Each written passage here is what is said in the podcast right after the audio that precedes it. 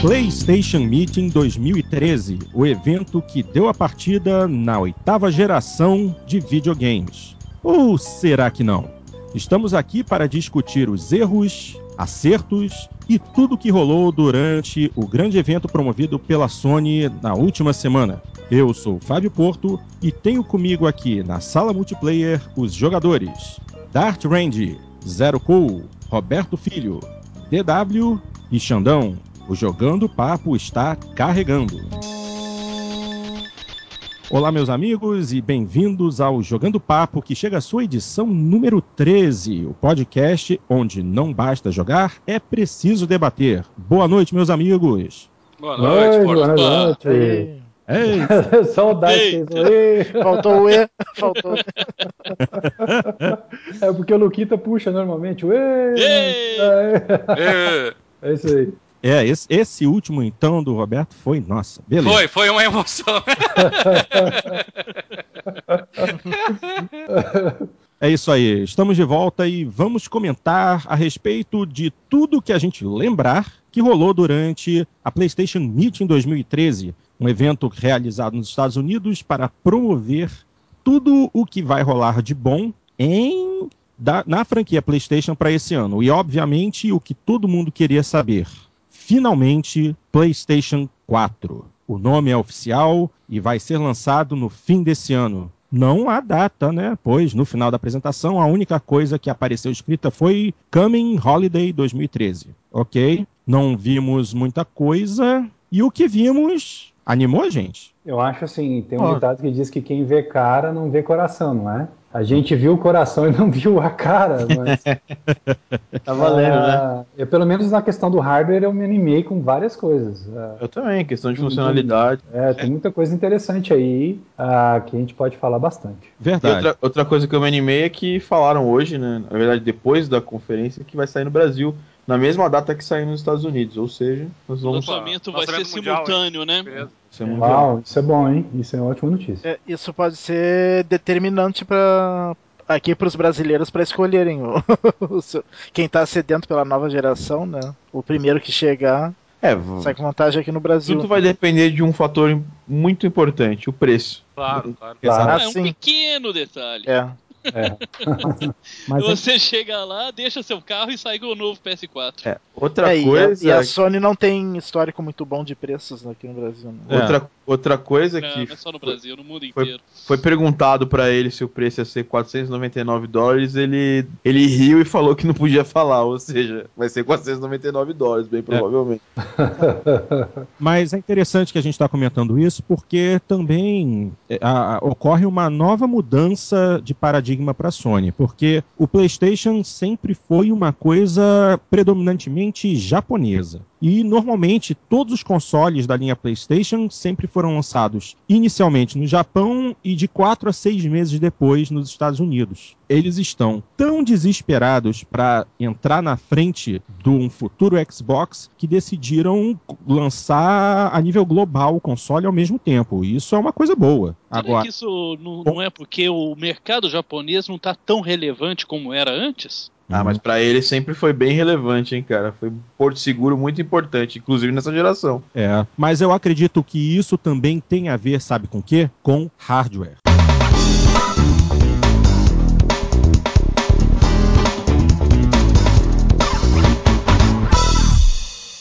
Quem pôde acompanhar ontem a conferência notou uma coisa muito interessante. A primeira parte dela foi especificamente comentando sobre o hardware. E pela primeira vez, um PlayStation vai abandonar completamente é, processadores específicos para videogame. Todo mundo sabe que tanto o PlayStation 1 quanto o PlayStation 2 e 3 tiveram processadores específicos desenvolvidos para eles. Dessa vez, o próximo console vai vir com um hardware baseado numa arquitetura de PC. Isso a pedido dos desenvolvedores que sempre reclamaram muito da dificuldade de programar para os consoles da Sony. Então eles resolveram sentar, pensar e definiram é, que a, o próximo console vai ser uma arquitetura de computador praticamente, com uma CPU de instruções x86 e também uma GPU de PC. Não apenas isso, vai ser a união de um processador, vai ser a união do processador de vídeo com o processador principal, ou seja, será uma APU, correto? Exatamente. E inclusive é, é totalmente. É, se, o, se o PlayStation é, 4 pudesse falar, ele falaria I'm a PC, lembrando um grande amigo nosso, né? Porque dentro, dentro dele, a gente não sabe qual é a cara dele, mas dentro dele tem um PC.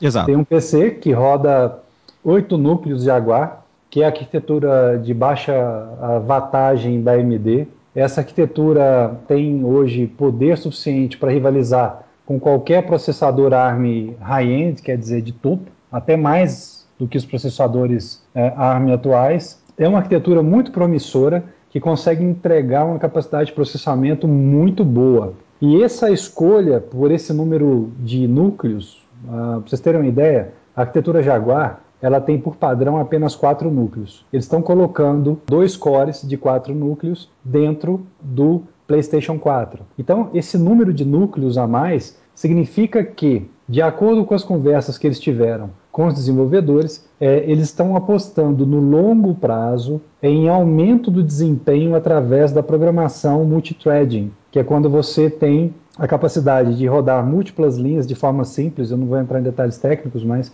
de rodar múltiplas linhas do programa de um programa simultaneamente. Isso gera coisas positivas ou negativas.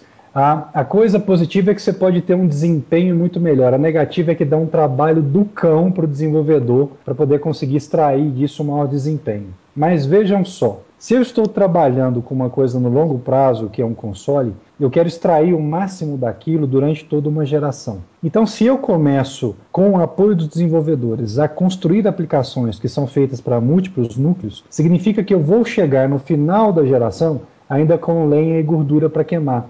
Ou seja, essa é uma tacada de mestre. Não necessariamente uma tacada de mestre da Sony, mas uma tacada de mestre da AMD. Eu explico por quê.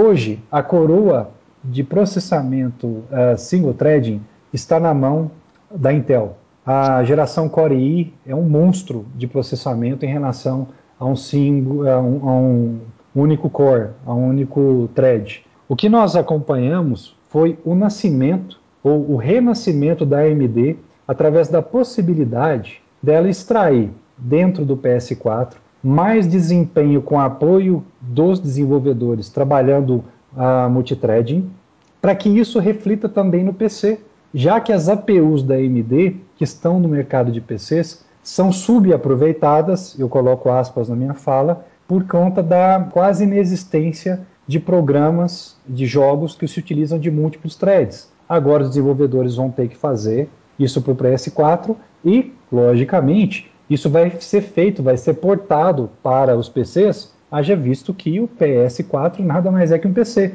Ou seja, todo o custo de desenvolvimento que eu tenho de uma plataforma, é, eu posso utilizar para fazer alguma coisa para outra plataforma.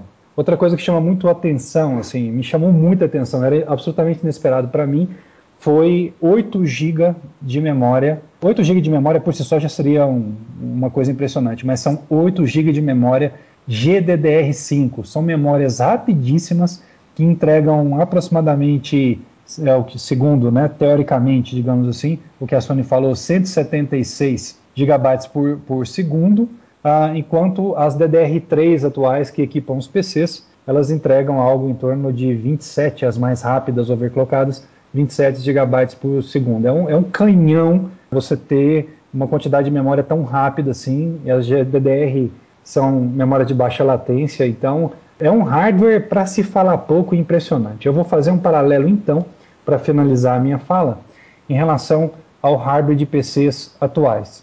Imagine que você vai ter hoje um computador high-end, o topo de linha. Então, talvez um computador high-end hoje você vai colocar uma GPU NVIDIA, uh, possivelmente a Titanium, que foi recém-lançada, ou uma outra qualquer, então topo de linha, você vai gastar dinheiro com Core i5, não precisa de um i7, com Core i5 para jogos é mais do que o suficiente, uh, e outras peças mais. Uh, você vai gastar mais ou menos para fazer uma máquina topo de linha hoje algo em torno de 3 mil reais, 3.500, se você for um cara que sabe comprar peças, senão você vai quebrar Mas... o cofre mais bonito mesmo. Ou seja, eu tenho plena convicção que com esse hardware que a Sony está colocando dentro do PS4, você teria hoje o mesmo desempenho, se não superior, de uma máquina high-end, de um PC high-end. É claro que no longo prazo nós teremos PCs que vão evoluir, não há dúvida disso, é, o crescimento é exponencial. Mas você começar uma geração com uma capacidade de entrega uh, uh, superior ou igual a um PC high-end é um trunfo muito grande. Mas por que superior? Eu explico. Uh, apesar da GPU, teoricamente, ser próxima do que nós temos hoje de uma Radeon HD 7850, aproximadamente, perto disso, quando a GPU é dedicada, está no mesmo die, quer dizer, está no mesmo chip que o processador, uh, quando você não tem limitações do barramento, você não tem que trafegar dados pelo barramento, você está conectando direto os dois. Quando você tem memória GDDR5 à sua disposição, que pode ser compartilhada pelos dois, você tem condição de entregar um desempenho absolutamente muito grande, mesmo com componentes que aparentemente não são componentes topo de linha. Então a, a, a Sony está colocando o que ela pode é, ter de melhor uh, dentro do custo uh, que ela imaginou para o seu console. Eu não sei a mágica de onde eles vão conseguir fazer um console uh, com GDDR5 com 8 GB por um preço que seja palatável para o consumidor. Isso eu não consigo entender ainda, não, não entendo como fizeram isso, essa mágica, porque memórias GDDR5 são memórias caras. Ou seja, não pouparam esforços para ter o melhor hardware possível dentro dessa nova geração. É, de novo, aspas, na nova geração, que a gente, a gente fala que nós estamos entrando num outro, num outro momento. Então, isso, isso é algo é, é muito interessante de se observar. Mas, mas EW, é, você fala aí em, em, utilização de, de memória dedicada à GPU, mas, mas não é dedicada. Ela é, é. ela é compartilhada. Não. É. Então, então, estamos de acordo que compartilhado, compartilhado não é a mesma coisa que dedicado. É, mas como é compartilhada, eu posso falar o seguinte: o desenvolvedor vai ter agora a, a seguinte facilidade. Hum. Eu quero colocar dedicados, ele faz isso por, é, por software. Eu quero colocar dedicado X de memória para GPU e Y de memória para o processador. Porque está tá. no mesmo barramento, entendeu? É como se estivesse na placa de vídeo. É, mas, como... mas, tá, mas, vai consumir. Mas vai consumir a, a, o, que, o que ele dedica. O que, tudo bem, o barramento vai ser o mesmo, mas o que ele vai destinar a, a, a CPU, entendeu? Ele não vai ser utilizado da GPU. Não tem como utilizar os dois ao mesmo tempo. Você está certíssimo, mas me fala qual é a placa de vídeo hoje que tem mais memória atualmente? Quantos gigas são? Saindo a Titan, 6 GB. É, exatamente, sobraram dois, hein? Para para GPU, para APU, para CPU lá. E eu, eu acho, cara, que é por muito tempo muita memória mais do que suficiente. Uh, parece até que a, que a Sony foi picada por cobra, né? Por escolher 512. Então... É, é que a, é que a escolha, a gente fala. Tem, tem coisas que realmente são mais técnicas, né? Quando a gente falou aí da, da GDDR5, né? O pessoal ainda chama de DDR5, né? Mas a, a nomenclatura correta é, é GDDR. Uh, mesmo o DDR3, na verdade, já é GDDR3, né? É, a GDDR5 tem, a, tem uma, uma largura de banda muito maior, né? Isso não tem a, uh? a dúvida. Uh, é que a informação só de ser GDDR5 não, ajuda, não, não dizia muito. Por quê? Porque nada impede, em tese, que uma GDDR3 tenha o mesmo desempenho de uma GDDR5 desde que a frequência de operação dela seja o dobro. Claro. Então, nesse caso, daria. Mas como a Sony falou aí em 190 GB por segundo? 176. 176, uh, não tem como uma GDDR3 fazer isso. Mesmo não tem frequência para isso. E aí, uhum. e aí realmente é uma, é uma conquista muito grande da, da, da, da Sony. Ainda assim, tá, nós temos que levar em consideração o seguinte: é, o conceito do que, o, o, do que nós aqui no Brasil temos de high-end é muito diferente do conceito que o primeiro mundo tem do que, que é high-end. Tá? Então vamos deixar claro. isso claro. Tá, por quê? Porque do ponto de vista de um computador high-end, do, do primeiro mundo, principalmente, tá? não, não, vamos usar a média do terceiro mundo, eu, eu não consigo chamar de high-end essa, é, é, o que é o, o, o PS4 está oferecendo. Salvo se a gente entrar nesse tema aí de dedicado a jogos, blá blá blá. Tá, mas do ponto de vista da configuração técnica, ele, ele já entra atrasado. Ele entra, a meu ver, independentemente da interessantíssima utilização aí da DDR5, porque aí ninguém tem, né? GDDR5 como memória de CPU é, é novidade para nós. Mas, mas ele entra quase com 3, 4 gerações de atraso. Né? Quer dizer, vamos pegar assim, ó, 100, 170, 170 GB por segundo era o que a, a 670 da GeForce fazia. E já saiu a 680, já saiu a 690 e já saiu a Titan. A Titan com 288. Não, mas cuidado. É, não, só tem um detalhe, Cadelin, cuidado. 170 GB por segundo é relacionado ao barramento, desculpa, a capacidade de, de a velocidade das memórias, o bandwidth das memórias. Sim, mas o que eu tô falando Na verdade, é quando você fala da placa de vídeo, você fala em teraflops. A Sony falou hoje que tem 1.76 teraflops. Não, não, peraí, deixa eu te... da, da, da, da, da parte não, gráfica. Não, não, 1.84 teraflops. Ah, obrigado, Porto, pela correção. Então é que são coisas diferentes. É que você colocou o bandwidth das memórias misturado com a, com a capacidade da placa de vídeo, digamos assim, né? Do, do, do entendeu? Uhum.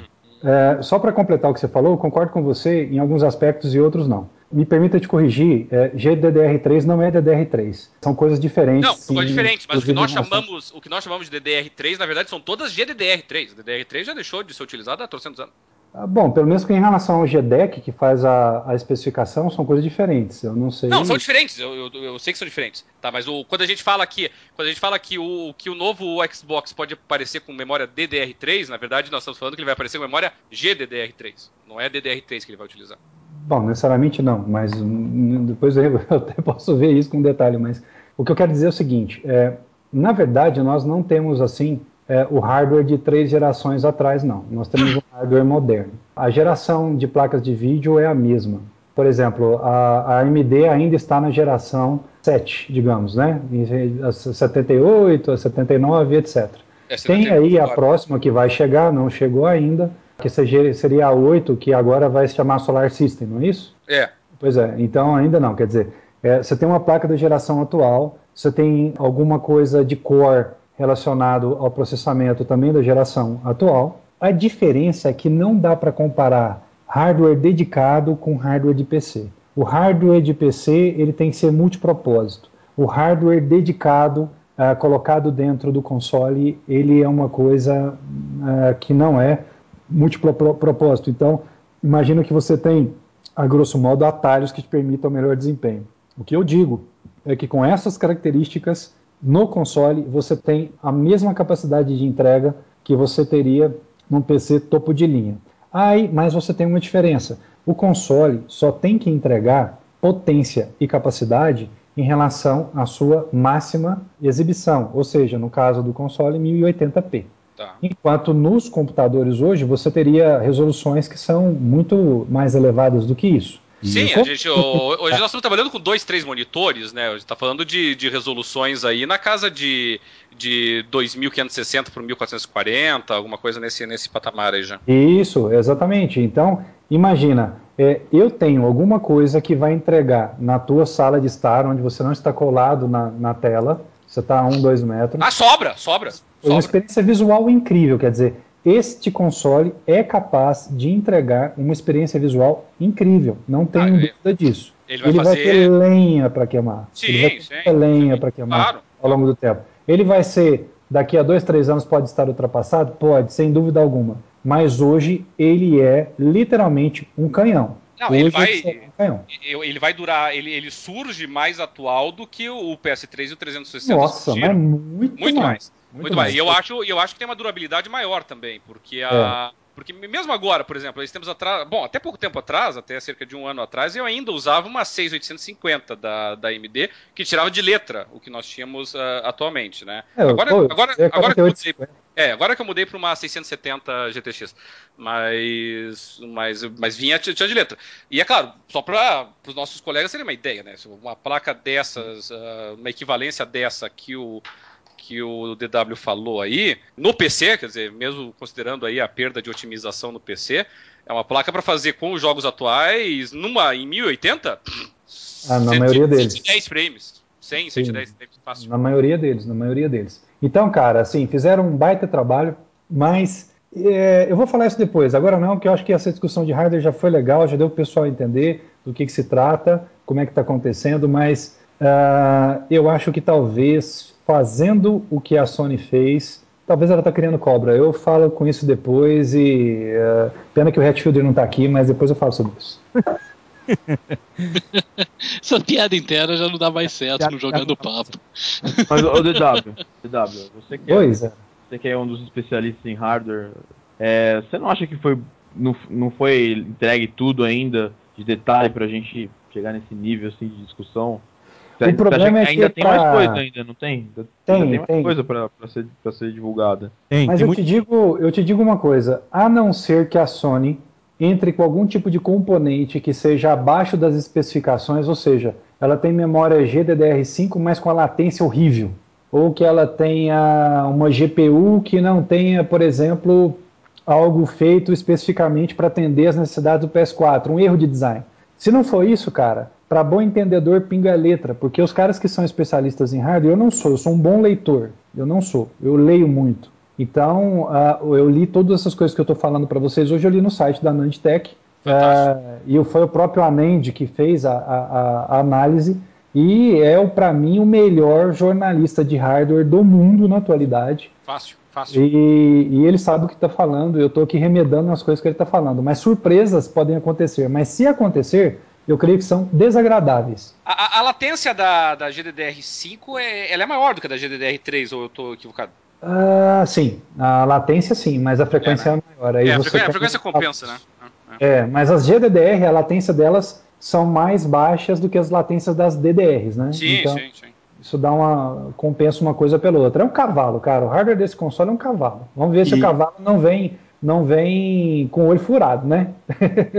Ou, ou- ou seja, para quem é leigo, vai estar adquirindo uma máquina de o que há de melhor hoje à Não, disposição. não. o que há de melhor não, hoje não, mas comparável ao que há de melhor. E se você comparar consoles e PCs, tudo bem? não. sim, Ó, sim, exatamente essa. Deixa eu me meter aqui nessa discussão rapidamente. A Sony divulgou hoje um press release em PDF que está disponível no site deles no Japão, com algumas especificações do sistema. Isso é interessante para que a gente possa ver. A parte do processador principal foi tudo isso que nós já dissemos. É um processador single chip customizado com Aham. o, o CPU x86 de 64 bits e 8 cores AMD Jaguar, a GPU de 1.84 teraflops, baseado no motor gráfico da próxima geração de placas AMD Radeon, 8 GB de memória GDDR5, e aí começam as coisas interessantes. Primeiro, disco rígido interno, sem especificação de tamanho. Drive ótico, será um drive Blu-ray de 6 velocidades CAV e que também poderá ler DVD a, a, a 8x também em formato CAV. Isso a gente esperava já. O, é, que é um bom salto em relação ao drive Sim, sim. velocidade. Sem Era, era- era duas vezes o do atual? É, do PlayStation, do PlayStation 3 apenas duas vezes. O do Play 4 Dada já- a idade, né, cara? Isso aí era sim, esperado. sim, sim. Sim, sim. É, Para entrada e saída, teremos uma, eh, conexões USB 3.0, Ethernet gigabit, conexão Wi-Fi já seguindo o padrão. é, N. Uhum. e aí vem a decepção: Hum. Bluetooth 2.1. É, mas. Ah, É. mas por, por, Não, É, não. por que decepção, Porto? Poxa, o padrão, o padrão Bluetooth, poxa, que já já está superado, já tem Bluetooth 3 aí, já estão já tão trazendo Bluetooth 4 e vai ficar preso no Bluetooth 2.1? Mas assim, pro propósito que, se, que eles dispõem, você não acha que. É só a integração Sim. ali com os portáteis e tal? É, acho que sim. ah, entende perfeitamente. É, bem, Eu não, não decepcionei tanto com isso. não. Eu achei uma decepção a partir do momento que eles estão desenvolvendo um, um hardware tão avançado, eles deveriam de levantar as especificações. Ah, Agora, é, é extraordinário o, se sair a 500 dólares isso, é extraordinário, porque eu É, não eu consigo, eu não, acho, eu não é. consigo montar nada aqui com desse valor. Eu tô, eu tô me quebrando aqui nos sites pra tentar Mas vocês sabem algo que similar a é, isso, a impossível. cara. conta que a conta que, é- que a Sony faz, qualquer empresa que produz console faz pra para produzir um console, não é sempre trabalhar no, no azul, né? Não, não, sim. Ela, ela lançou o PS3 no vermelho. Durante muito tempo o PS3 foi vendido e, e é- continua às vezes, continuou durante um bom tempo sendo vendido a um preço que não, praticamente não pagava a produção dele. Então, não, não, não tem como comparar assim, Aham. uma montagem de um PC com um console, né? É. Eu, eu, eu, eu tô impressionado Produção em com a- massa. É, tipo pode de ser, não, coisa. claro, é difícil, a gente não sabe a- os valores que estão correndo. Mas é. Mas a diferença. A diferença do preço é, é realmente extraordinária, assim, porque você está falando uh, no, nos Estados Unidos a, a, uma placa de vídeo só dedicada já chegaria na casa de uns 300 dólares para ter um desempenho similar a esse aí. Só a placa de vídeo e sem a e com 3 GB de memória DDR, GDDR5, então bomba. Mas, mas, vocês, mas, vocês, não acham que mais caro, se custasse mil dólares, por exemplo, é, ia ser um pra, até para os padrões americanos seria um um não, estaria fora, estaria fora de condição fora, até mesmo fora. padrão americano. É, se, se, se, ela sair a, a 500 dólares lá fora, se nós compararmos com os preços de produtos tecnológicos que custam 500 dólares lá fora, o valor que eles têm chegado no mercado regular do Brasil, então nós estamos falando aí de um lançamento que vai girar de 2.200 a 2.500 aqui, nada, nada terrível. Nada assim, proibitivo, assim, não. É, exatamente. E lembrando que isso aí do 500 dólares é apenas um rumor, né? Não foi confirmado. Foi foi, é. foi falado apenas, mas assim, não, não quer dizer que vai sair por 500 dólares. É, na verdade coisa... eu vi um rumor que teriam duas versões, né? Uma de 429 e outra de 499, né? É, é, mas mesmo de 500, né? Porque 500 é o, é o preço hoje da 680 GTX, mais ou menos, um pouquinho menos, talvez. E, e ela chega aqui no Brasil a, a 2, 2,200. Então, por isso que eu acho que não deve fugir muito disso. Se o preço não. for justo, né, e coerente com o mercado atual, ficaria nessa faixa. É, o que eu vejo, cara, é o seguinte: é uma aposta muito pesada, muito pesada, para um mercado que está em mudança, mas assim, visível, né? Quer dizer, se ela vai entrar no mesmo modelo de negócio, de perder receita por cada console vendido em um mercado tão volátil, é colocar todas as fichas num número na roleta, sabe? É, é, é, é, curioso esse movimento da Sony, mas é uma crença, mostra uma crença dela muito grande nesse modelo de negócio. Pelo menos isso é, é claro, né? Muito grande, ela está acreditando muito nisso. É, um outro ponto de vista que acho que a gente não abordou muito foi que a Sony parece que nesse início de conferência, quando ela começou a soltar detalhes de hardware, foi basicamente assim, um, ó, estamos apresentando dessa vez um hardware que não é rocket science. Vocês vão conseguir programar esse hardware perfeitamente. Isso foi falado mais de uma vez, né? Ou seja, eles estão tentaram acho que frisar, acho, muito mais do que falar de potencial gráfico e frisar que o hardware do PS4 não vai ser um hardware é, é, difícil de programar, que eles contaram com a ajuda de várias pessoas de third parties para poder é, formular não, qual é. seria o hardware. É, olha... Quer dizer, eles deixaram bem claro isso aí. Isso, aí, isso é um ponto positivo, Pô. porque a Sony, a Sony pisou feio na bola é, no PS3. Foi o grande tropeço da Sony no início da geração que está morrendo agora. Ela fez um hardware extremamente difícil de se programar para ele. Exato. É, é. sim. E, é, e esse é um hardware fácil de programar. Hoje, hoje dá para dá pra de cara falar que qualquer desenvolvedora conseguiria fazer um jogo para PS4 sem só tendo o kit básico de desenvolvimento sem ter necessidade de fazer grandes mudanças em código. É, então... isso aí é excelente para nós jogadores, é. né? Sim, gente, a gente tem que lembrar o seguinte: vejam bem, o arquiteto de sistema do PlayStation 4, que, que apresentou tudo isso, é o Mark Cerny. E, que, e ele trabalhou desde o início em jogos com, por exemplo, ele, ele é o produtor executivo de Crash Bandicoot e Spyro the Dragon. Então, pô, é um cara que está na indústria há muito tempo, na programação, e foi para a Sony justamente para prestar o serviço dele na criação dessa arquitetura justamente com o intuito de esquecer as dificuldades criadas anteriormente no PlayStation 2, que todo mundo comentava que uh, o Graphic Synthesizer e a Emotion Engine, que eram os processadores, eram muito difíceis de serem trabalhados, você colocar eles trabalhando parelhos era complicado. Aí a Sony desenvolveu o Cell, o processador do PlayStation 3, gastou 40 milhões de dólares para desenvolver um processador específico para o console, em parceria com a IBM, e que todo mundo reclamou que era dificílimo de programar. Finalmente, eles resolveram corrigir os erros do passado. Eles pegaram um cara que estava dentro do mercado, que sempre trabalhou junto com a Sony, deram ouvidos a ele e deram ouvidos aos desenvolvedores que sempre estiveram ao lado da empresa reclamando das dificuldades Sim. de programação.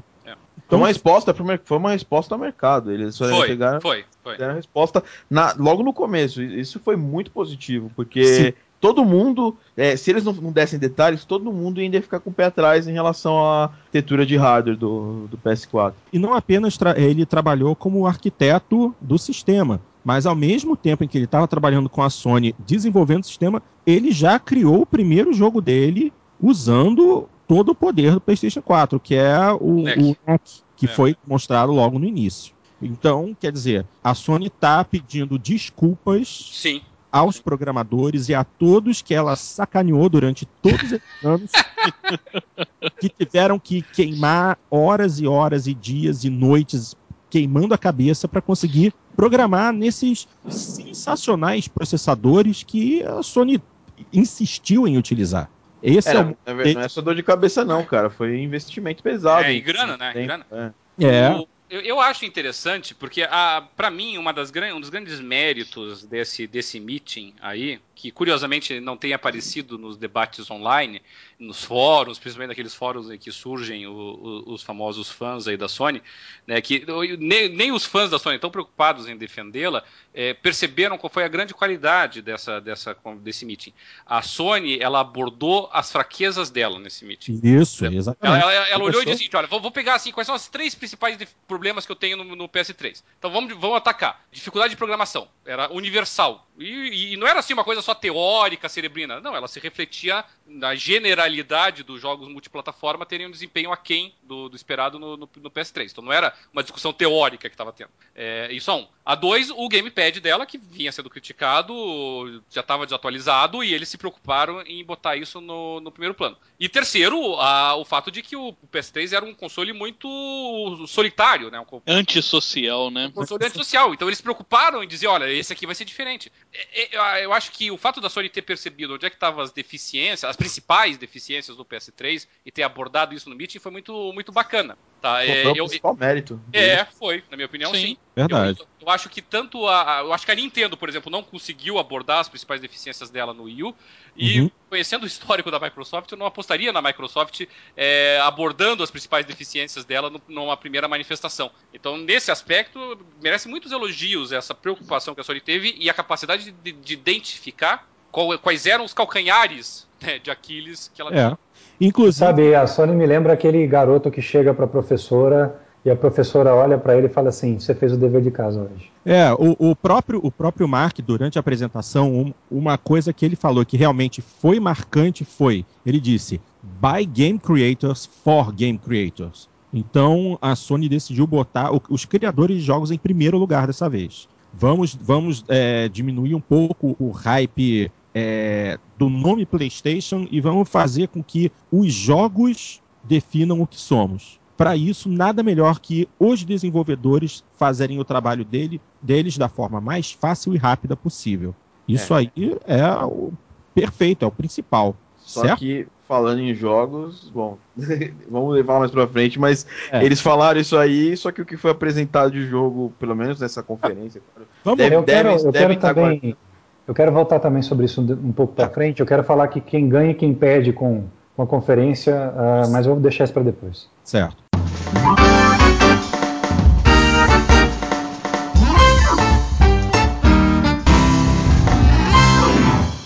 Vamos para o próximo ponto que também é importante, que é a respeito do controle. Finalmente, eles mostraram a versão final daquilo que veio a se chamar DualShock 4 também, que na verdade é uma é a primeira grande evolução do, do, do design do DualShock, né? Porque quem sabe é. muito bem que o primeiro DualShock surgiu em 97, junto com o primeiro Gran Turismo, e de lá para cá não houve ah, praticamente nenhuma evolução de design. A única evolução que na verdade é uma devolução foi, foi tornar os botões L2 e R2 em gatilhos no PlayStation 3, que foi uma decisão pífia, estúpida, porque o design dos botões não ajudou em nada a fazer com que eles operassem corretamente como gatilhos. E, e a inserção apressada do, do, sensor de movimento, né, com uma tentativa patética quase de tentar Sim. não ficar atrás do emote, né? Exatamente. Você usava, você usou pouquíssimo nessa geração isso. É, você pode contar nos dedos o número de jogos que utilizaram o sensor Six Axis. Sim. É, eu usei no Journey, ultimamente. Foi a única vez que eu usei em alguns momentos. É, só. no Journey, no, no Lero usava bastante até. É... Você usou um pouquinho no Uncharted. No Uncharted 1 teve, Sim, depois é. eles abandonaram por completo. Heavy, Heavy Rain em algumas, em algumas cenas, tem. Sim, Sim. mas, o Porto, Porto, é difícil falar isso, mas a Sony teve coragem, porque o controle, o controle clássico da Sony, né, o DualShock, ele é um, um, um controle comparável em, te em tempo de, de uso em, em, ser clássico com o controle, por exemplo, do Super Nintendo e o Mega Drive. Então, quer dizer, você pega um controle super, hiper clássico e fala, ó, vamos mudar o nosso principal controle, uma marca registrada da, da, da Sony, né? É um, Sim, mas não era um, era um controle desconfortável. Sim, se tornou com o ah, tempo. Tornou, não, mas na verdade ele se tornou desconfortável depois que a gente usou o controle do Xbox, que até então ele era o padrão, ele era o melhor. não, Sim, é, exatamente, DW. Eu, eu, eu, inclusive, assim, quando mostrou, quando mostrou esse controle novo do, do, do PlayStation 3, eu falei, puta, controle feio. Só que aí, cara, eu lembrei de quando eu vi pela primeira vez o controle do Xbox. Eu achei um controle horrível, mas aí quando eu joguei a primeira vez no Xbox, eu vi que o controle realmente era melhor. E, e eu, eu creio que esse, que esse DualShock novo, esse novo controle da, do PlayStation, ele realmente vai ser melhor e tem muitas outras novidades, como a tela, por exemplo, que eu é. achei interessantíssima. Não, é, não é bem uma tela, não. É só um. É só um, é um touchpad, é um touchpad. touchpad. Eu, eu, eu, penso o seguinte, sabe? Eu acho interessante isso, pra, pra, principalmente para jogo tipo. É, jogo de estratégia, eu acho bem interessante. Eu, eu, como eu disse, eu, eu gostei e achei que foi uma das grandes qualidades da Sony o fato de ter admitido que o DualShock, do DualShock precisava ser revisitado, tá? Mas Olha, é, é, que é difícil a gente avaliar um novo, um novo gamepad olhando, né? A gente tem que sentir. Olha, tem, olha, que, verdade. Tem que ter o um feeling, né? Eu, deixa eu, eu, Perto, deixa eu te cortar rapidinho. É, é rápido. É, pelo que eu pude verificar em fotos, em zoom, do controle na mão de um dos rapazes que fez uma live demo dele, ele cresceu bastante em questão de tamanho. Ele já não é mais um controle tão compacto quanto era. É. Isso é ótimo, porque vai caber melhor, né? Dá para pegar melhor. Na mão do DW vai caber na metade, né? Vai, é, mas é normal, né, cara? Um cara de dois metros. É, acompanha. Eu, é. eu, eu, eu, penso assim, que é, é difícil é difícil a gente ter uma ideia por conta disso. Tinha que você ia falar que é difícil fazer um controle pro DW. é. Ele passa a impressão, porque realmente é por enquanto a impressão, né, de que realmente é maior, mas isso parece que a gente pode objetivamente medir ali, né? E ele parece mais robusto também. Todos, tudo qualidade até agora. Tá? Parece que o gatilho é, é melhor também. O gatilho tem uma carinha de ser melhor. É, só que aí que tá, mas aí vamos começar. O gatilho tem uma carinha de ser melhor? Tem. Tem uma carinha de, de ser. De, de, de ter chegado ao nível de qualidade dos gatilhos do atual do 360? Não. A impressão, não. Não. É, e, Olhando, não. A 2, houve uma alteração de design, mas ela foi conservadora, entendeu? Foi, eles mantiveram boa podia... parte do design. É, mas eles não podiam simplesmente destruir o design original do DualShock, porque... É muito símbolo, né? É, é um símbolo, é o elemento é, de... Identificador. É, eu... É a única coisa que se manteve praticamente sem alteração durante todos esses anos. É porque, querendo ou não, é um controle que para os fãs, cara, eles gostam muito, né? Assim, é, Lembra do Boomerang, quando lançaram pro PS3 que ia ser o Boomerang lá? Fez aquela grita universal lá Sim, e o sonista disso. fazendo harakiri e tal. Então os caras tomam cuidado. Você pode matar pessoas se você mudar o design ah, O DualShock, o DualShock já é uma tradição, entendeu? Por isso, talvez, né? A, a inserção, eu, eu ainda desconfio muito desse touchpad aí, sabe? Ele não me convence. Ele, a, o posicionamento dele é muito estranho, entendeu? É, quer dizer, façam, o ouvinte faça na sua casa aí uma visualização, entendeu? Finja que você está com o DualShock na mão e você vai ver que os teus polegares eles ficam sobre naturalmente os dois manches, tá? Para você é, interagir com o touchpad, só existe uma forma. Você tem que deslocar o teu, teu, o teu polegar para cima, o que obviamente não tem precisão nenhuma, tá? E, e você perde o controle do, do, do, do, dos manches. Então eu só consigo visualizar o touchpad sendo utilizado de forma quase que exclusiva. Quer dizer, você segura o, o, gamepad com uma mão e usa o dedo para mexer no, no, touchpad. Por que não fazer no, na parte traseira? Eu acho que limitou muito a, a utilidade do touchpad, essa estranhíssima colocação. Mas eu, isso eu concordo. Você pode usar o nariz, concordo, ué. Concordo. pode usar o nariz pra mexer no negócio. Mas eu posso lançar uma pergunta? Posso não, lançar é... uma pergunta? Ó, uma pergunta. Mas se a Sony colocou o touchpad pensando mais na central de entretenimento do que nos jogos. Exato. Controle. Ah, tá, tá. Fica um que... controle que é meio esquisito, porque ele é todo torto, mas. Não, é. para navegar na web, olha só, é como se fosse o mouse. Uhum. Sim, ah, sim, ah, pode ser. Pode, pode, ser que a, a, a, finalidade não seja para jogos, seja para. Talvez, é. talvez tenha limitada para jogos, mas facilita a tua vida do Netflix ou qualquer outra coisa que você vai utilizar. E, Porque e para jogos seria natural fazer igual, tá no, igual tem o Vita, né? Que seria o touchpad atrás mesmo. É. é que também é ruim de usar pra caramba. Que o meu Vita é, é ruim de usar aqui trem. Mas pelo menos você seja... pode usar o, o dedo. O, você pode usar o indicador e pode usar o dedo. É, fugiu o nome, o dedo do meio, vou dizer. Tá, então. Médio. É, médio, sei mesmo. Tá, e finalmente tem aquele sensor é, na parte frontal ali que eu confesso que eu vi muito pouco dele ainda, não consigo dar uma opinião sobre ele. É aquele sensor de meio ambiente dele não, ali, eu não entendi. Não, aquilo é o glow dildo embutido ali. É, exatamente. É. O, o, o DW acabou. Não, é o, infelizmente. O dildo é embutido? Uhum. Sim, Porque... vai virar um suporte. Ali é um sensor do, do Move. É, aquilo equivale a um sensor do Move, mas ele não é. é, é, a, cabeça, é a cabeça do Glow Dildo, né? Tenta imaginar. é a cabeça. Do... Mas não é agora, esse, sim, vai ter um acionista fazendo Mas não é esse sensor que vai se comunicar com a câmera? É, é, é um dois. Não, sim, é isso que eu tô falando. Essa funcionalidade dele eu não entendi. Eu vou... É, imagina que você vai ter como se fosse o Move mesmo. Uh, pra quem não sabe, o Glowdildo é o Move. Não vou falar o que é Glowdildo não, vai no Google. É, então você tem ali a mesma funcionalidade. Talvez você vai poder movimentar o controle e ele vai capturar o movimento igual o Move.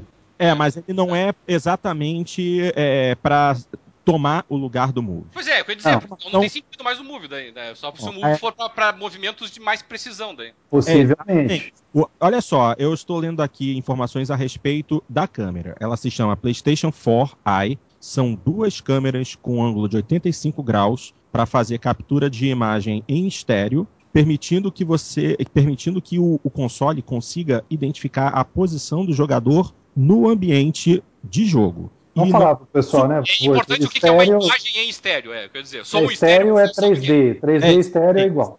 Ela vai, ela vai captar, cruzando a imagem das duas câmeras, ela vai conseguir captar com, com precisão a posição exata do jogador dentro do, do, da área de jogo onde ele está. E também, quando você é, tiver com o segundo controle ligado, o segundo controle vai ter a sua barra luminosa frontal em outra cor, permitindo que você que o, o console possa dizer qual jogador está à frente do outro. Isso com certeza vai ser utilizado em algum jogo, mas ela não é tão precisa, é mais interação com os jogos. A imagem, é posicionamento dos olhos e visualização, então deve ser Sim, exatamente. Essa essa essa nova câmera ela também vai fazer reconhec o reconhecimento facial do, do, do jogador, capturar, capturar e capturar movimentos de jogo, de jogo e não só isso o, o, esse novo controle, esse novo DualShock 4, ele tem um, um alto-falante embutido, ele tem um speaker embutido nele. É, isso dá pra ver mesmo. E tem, e tem um plug de, de headphone para você colocar, para você poder ouvir o som estéreo junto com o chat de voz enquanto você joga. Ou seja, é, possivelmente vai haver um headphone, um headset para você utilizar plugado no DualShock 4 ao contrário de você depender de um, um headset Bluetooth para poder fazer a sua. É, mas, mas eu, eu, eu, esperaria um Bluetooth. Mas eu espero que venha um headset, pelo amor de Deus. Sony, me escuta, Sony. Sony, escuta o clamor aqui. Manda um headset na caixa, porque acaba o silêncio nessa PSN, já que a coisa tem que ser social, tem que ter um jeito de conversar, cara. Mas Isso é a, é muito importante. Não, ficar vendendo headset Bluetooth, pô. É, não, mas, mas, separado. Mas, mas, sabe o que, que, me preocupou? Foi porque quando eles mostraram, por exemplo, é, eles estavam mostrando ali o. Eles estavam mostrando ali os vídeos, o compartilhamento de vídeos, né? E, e eu achei interessante que do, no lado do compartilhamento de vídeo tinha um chat escrito. É. Me, me, me, causou uma certa estranheza, porque você ia esperar ficou assustado, né? É, você... porque... O que, que é isso? Letras. Vamos, é, vamos torcer para ser transcrito, fosse... Cadelinho. Vamos torcer para ser transcrito. É, por isso que eu, eu, achei um pouquinho estranho. Cadelinho, é, é mais ou menos o que nós aqui estamos fazendo durante a gravação. Nós nesse momento estamos conversando, estamos gravando o programa, mas nós também temos o chat do Skype, onde podemos trocar algumas informações sobre coisas que estamos discutindo. Eu acredito que vai ser mais ou menos possível. É, mas a gente não está com controle na mão. É um teclado. É. controle. E a gente não está jogando também. É. Sim, mas aí está a questão. Isso levanta a possibilidade de que, sim, haverá uma forma de você introduzir texto, um teclado, alguma coisa assim. Mas tudo que foi falado a respeito da parte social da PlayStation Network para o PlayStation 4 já se referiu continuamente ao uso de voz. Pois Aparece... é, mas pode ser que aquilo que o Cadelinho viu lá, é, e eu acho que pode ser isso mesmo. Pode ser pode. que você esteja visualizando, cara, o que o teu amigo escreveu no tablet dele, por exemplo. Se, ah, bem lembrado. Isso aí é uma coisa realmente que a gente não discutiu. Isso é uma coisa que a gente não discutiu. Quando a gente começar a falar a respeito da parte social, tem toda a questão da integração da PlayStation Network é, usando PlayStation 4, PlayStation Vita e dispositivos móveis, né? Que isso também foi uma coisa muito discutida. A questão de você poder integrar é, informações da PSN e acessá-las através de dispositivos móveis. Isso é uma dados... coisa para o chat vai funcionar. Esses dados que a Sony liberou hoje aí no PDF não, não, não vinha dizendo se já vem com o headset ou coisa parecida? Não, infelizmente não. Ah, isso fica é... para quando a gente vê a cara da criança, viu? É, muito específico. É, é, é, falando nisso, é, a cara da criança, o Shuhei Yoshida, né, que é o presidente mundial da Sony, é, ele foi perguntado hoje, né, é, por que que não mostraram o design final do console? A resposta dele foi simples. Não, não tá pronto. Porque não tá pronto. É, porque não tá, hein? Foi honesto, pelo menos. Melhor do que o Yu, que mostrou um negócio, mostrou um negócio nada a ver lá, uma caixa de papelão. a, resposta, a resposta dele foi a seguinte: nós queríamos explicar o que havíamos feito com o DualShock 4, mas quanto ao console em si, queremos deixar para depois, porque senão vocês iam ficar entediados. É, é, é, é, mas, a, é. mas ele Excelente começa, explicação. É, mas ele muito começa boa. a entrevista, a meu ver, muito mal, na verdade, porque ele começa a entrevista é, meio que, que esnobando. Eu li a entrevista. Ele fala assim: tá, mas o que, que, que importa o console? Como assim? O que, que importa o console? O importa uma barbaridade o console. Eu preciso saber qual que é a dimensão dele, qual que vai ser o espaço que ele ocupa, como é que vai ser a saída de ventilação dele, como é que vai ser. Uh, onde é que vão ser localizados os drivers, quais são as entradas que ele tem. Pô! Isso Pô, assim, só pra falar os, as primeiras cinco coisas que me vêm na cabeça agora. Não, não, mas, uh, Roberto. Uma festa de aniversário. É, aquele tamanho esquece de convidar o aniversariante. Não, é só o, isso. O, não, e, e, a gente esquece do fator, um fator importante dos consoles. O design do console, é o, o design de produto do console é o que é, muitas vezes atrai atrai as pessoas para comprar, cara. É, você cria uma empatia com aquele negócio. Se você não mostra ele na apresentação, na primeira apresentação do console, ficou faltando alguma coisa. Deu, deu aquele, aquela impressão de apresentação do Yu. É, foi ruim. Isso aí não há dúvida, não há como como remendar isso não, cara. Foi ruim, foi, foi muito ruim não ter mostrado agora, com certeza. Além de todos esses fatores, ainda tem isso aí. Pô. Você, vai, você vai fazer a propaganda de um carro, ah, hoje vamos lançar um carro novo, um carro muito é. bom, carro que tem motor não sei das quantas, ah, você mostra a estrada, você mostra o banco, mostra, tá? É. Cadê o carro? Não tem. O banco... O agora banco vamos ver o carro. O banco vai ser assim. É. Que nem vocês, vocês só vão ver na E3. Que nem vocês não se, não se lembram há uns anos atrás, acho que lá pelos anos 90, 80, tinha pessoas que anunciavam nos classificados e tinha, às vezes, parentes ou amigos que vinham em casa oferecer um produto que tu tinha que comprar, que era uma maravilha e tal, mas, mas não podiam dizer o que que era. Tinha que, tinha que comprar e, e só depois de receber que tu ia é, ver o que que era. É tipo... Deus me livre. que era uma maravilha tipo corrente, que ninguém né, cara? É. Corrente. É. é. um segredo, eu não posso contar, só posso contar se você depositar o dinheiro na minha conta. Você deposita. É. Eu fiquei pensando assim, como seria Steve Jobs apresentando o PS4, né? Quer dizer, sem ter... Como seria apresentar? Cara, cara. Olha, você falou, você falou de Steve Jobs. Você falou de Steve Jobs, DW. Que vergonha alheia foi aquela, aquelas apresentações com fundo branco, né?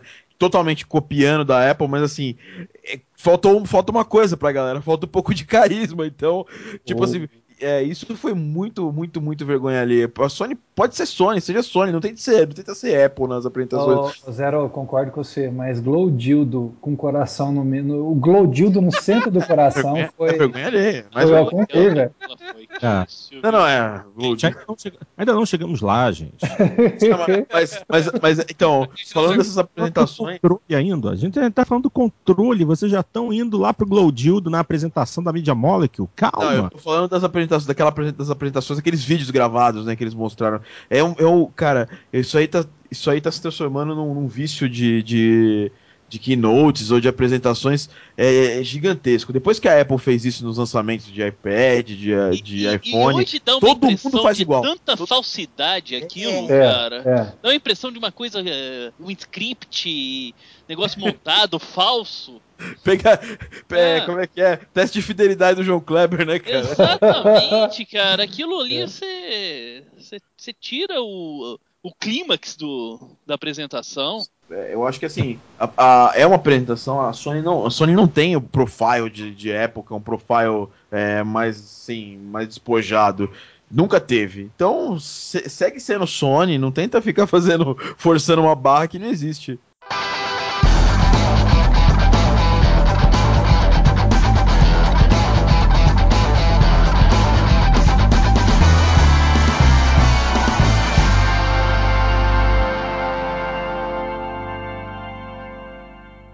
Pois bem, vamos voltar aqui à discussão rapidinho, porque uma, o, a principal, o principal motivo deles mostrarem o DualShock 4 na apresentação é que eles queriam é, também demonstrar a parte social do console. Por quê? No, no DualShock 4 existe um botão compartilhar, um botão share. E ao apertar esse botão, abre-se finalmente a parte social do PlayStation 4 e que aparentemente foi bem pensada, né? Porque eles finalmente é, estão dando a possibilidade de abrir uma grande lista de amigos, integrar essa lista de amigos a serviços como o Facebook, o que vai também dar acesso a informações é, reais de nome de pessoa, é, imagens de perfil. Vai ser possível também com esse botão dar início à gravação de vídeos, fazer screenshots, é, compartilhar esses vídeos. Inclusive, é, também vai haver a possibilidade de você transmitir os vídeos do que você está jogando em tempo real, né? Graças a uma parceria com aquele serviço de streaming de vídeo, o Ustream. E aparentemente, finalmente, ele vai conseguir integrar e colocar os amigos juntos ao mesmo tempo, coisa que o PlayStation 3 não teve condição de fazer. Pô, você tem toda a razão. Eu estou agora desenvolvendo um produto. Uh que, é, que vai ser utilizado para comércio. E eu estou impressionado, cara, a partir das minhas pesquisas, e eu tenho feito muitas pesquisas, como as pessoas estão fazendo força para levar para as mídias sociais ou, ou para as redes sociais o mundo que está de fora delas. Então, é fantástico a Sony fazer esse esforço brutal para que você possa compartilhar as coisas que você tem, ou que você está assistindo lá, ou jogando com seus amigos, ou, ou com quem você se interesse. É, é, é, com certeza é o futuro. As pessoas querem isso. As pessoas querem levar para dentro do jogo ou para dentro da experiência quem elas desejam. Querem compartilhar filmes, querem assistir ao mesmo tempo. Você não viu a gente ontem? Eu achei demais. É, ontem a gente estava lá no Skype acompanhando a conferência. Eu, não é um sinal? E aparentemente é isso que a Sony quer que aconteça com o PlayStation 4. Você... E parece que é o que as pessoas querem que aconteça. Né? Exatamente. Né? Sim, e... É um passo à frente, é um passo adiante do que a gente já tem hoje, né?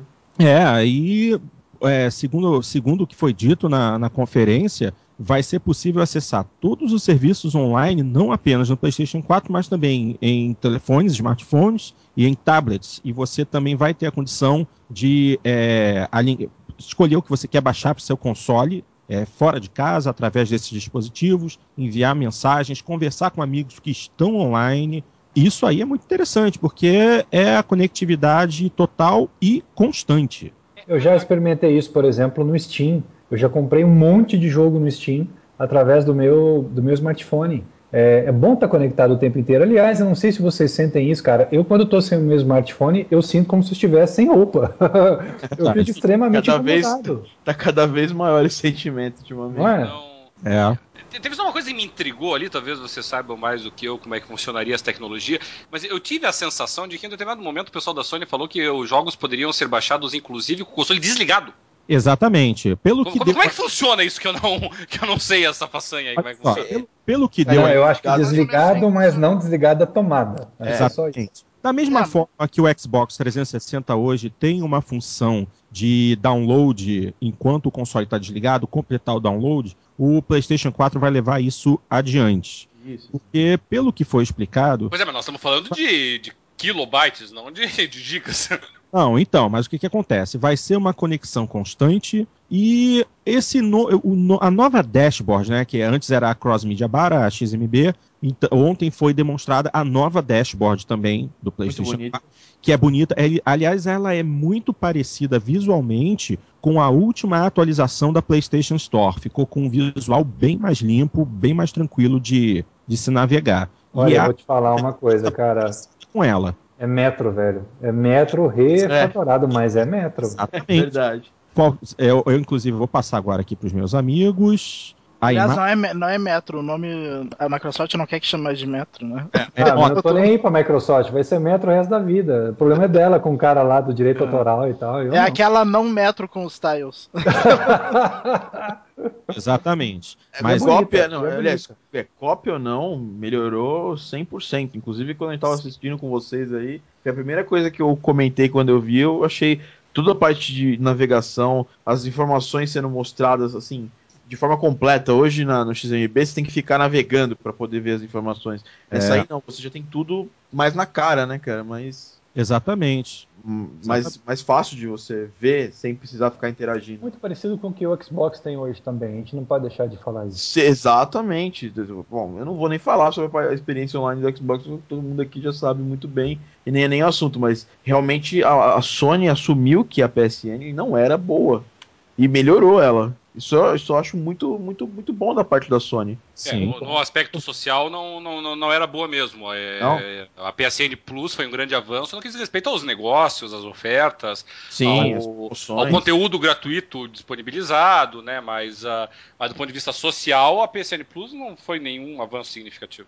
Não, ela não foi nenhum avanço, na é verdade. nada, ela não é um nada social. É, ela não é nada social. O PlayStation 3, infelizmente, so, a parte social dele é pífia, pífia mesmo. Nesse ponto, o Xbox sempre foi um anos-luz à frente. Mas aparentemente esse redesign e toda essa preocupação da Sony em correr atrás do tempo perdido vai valer a pena, né? Porque finalmente vai ter integração com tudo e todo mundo vai estar conectado ao mesmo tempo Graças a Deus. Só tem uma coisa que só quando a gente tiver com ele em mãos a gente vai poder testar. Que é? A qualidade do áudio na voz.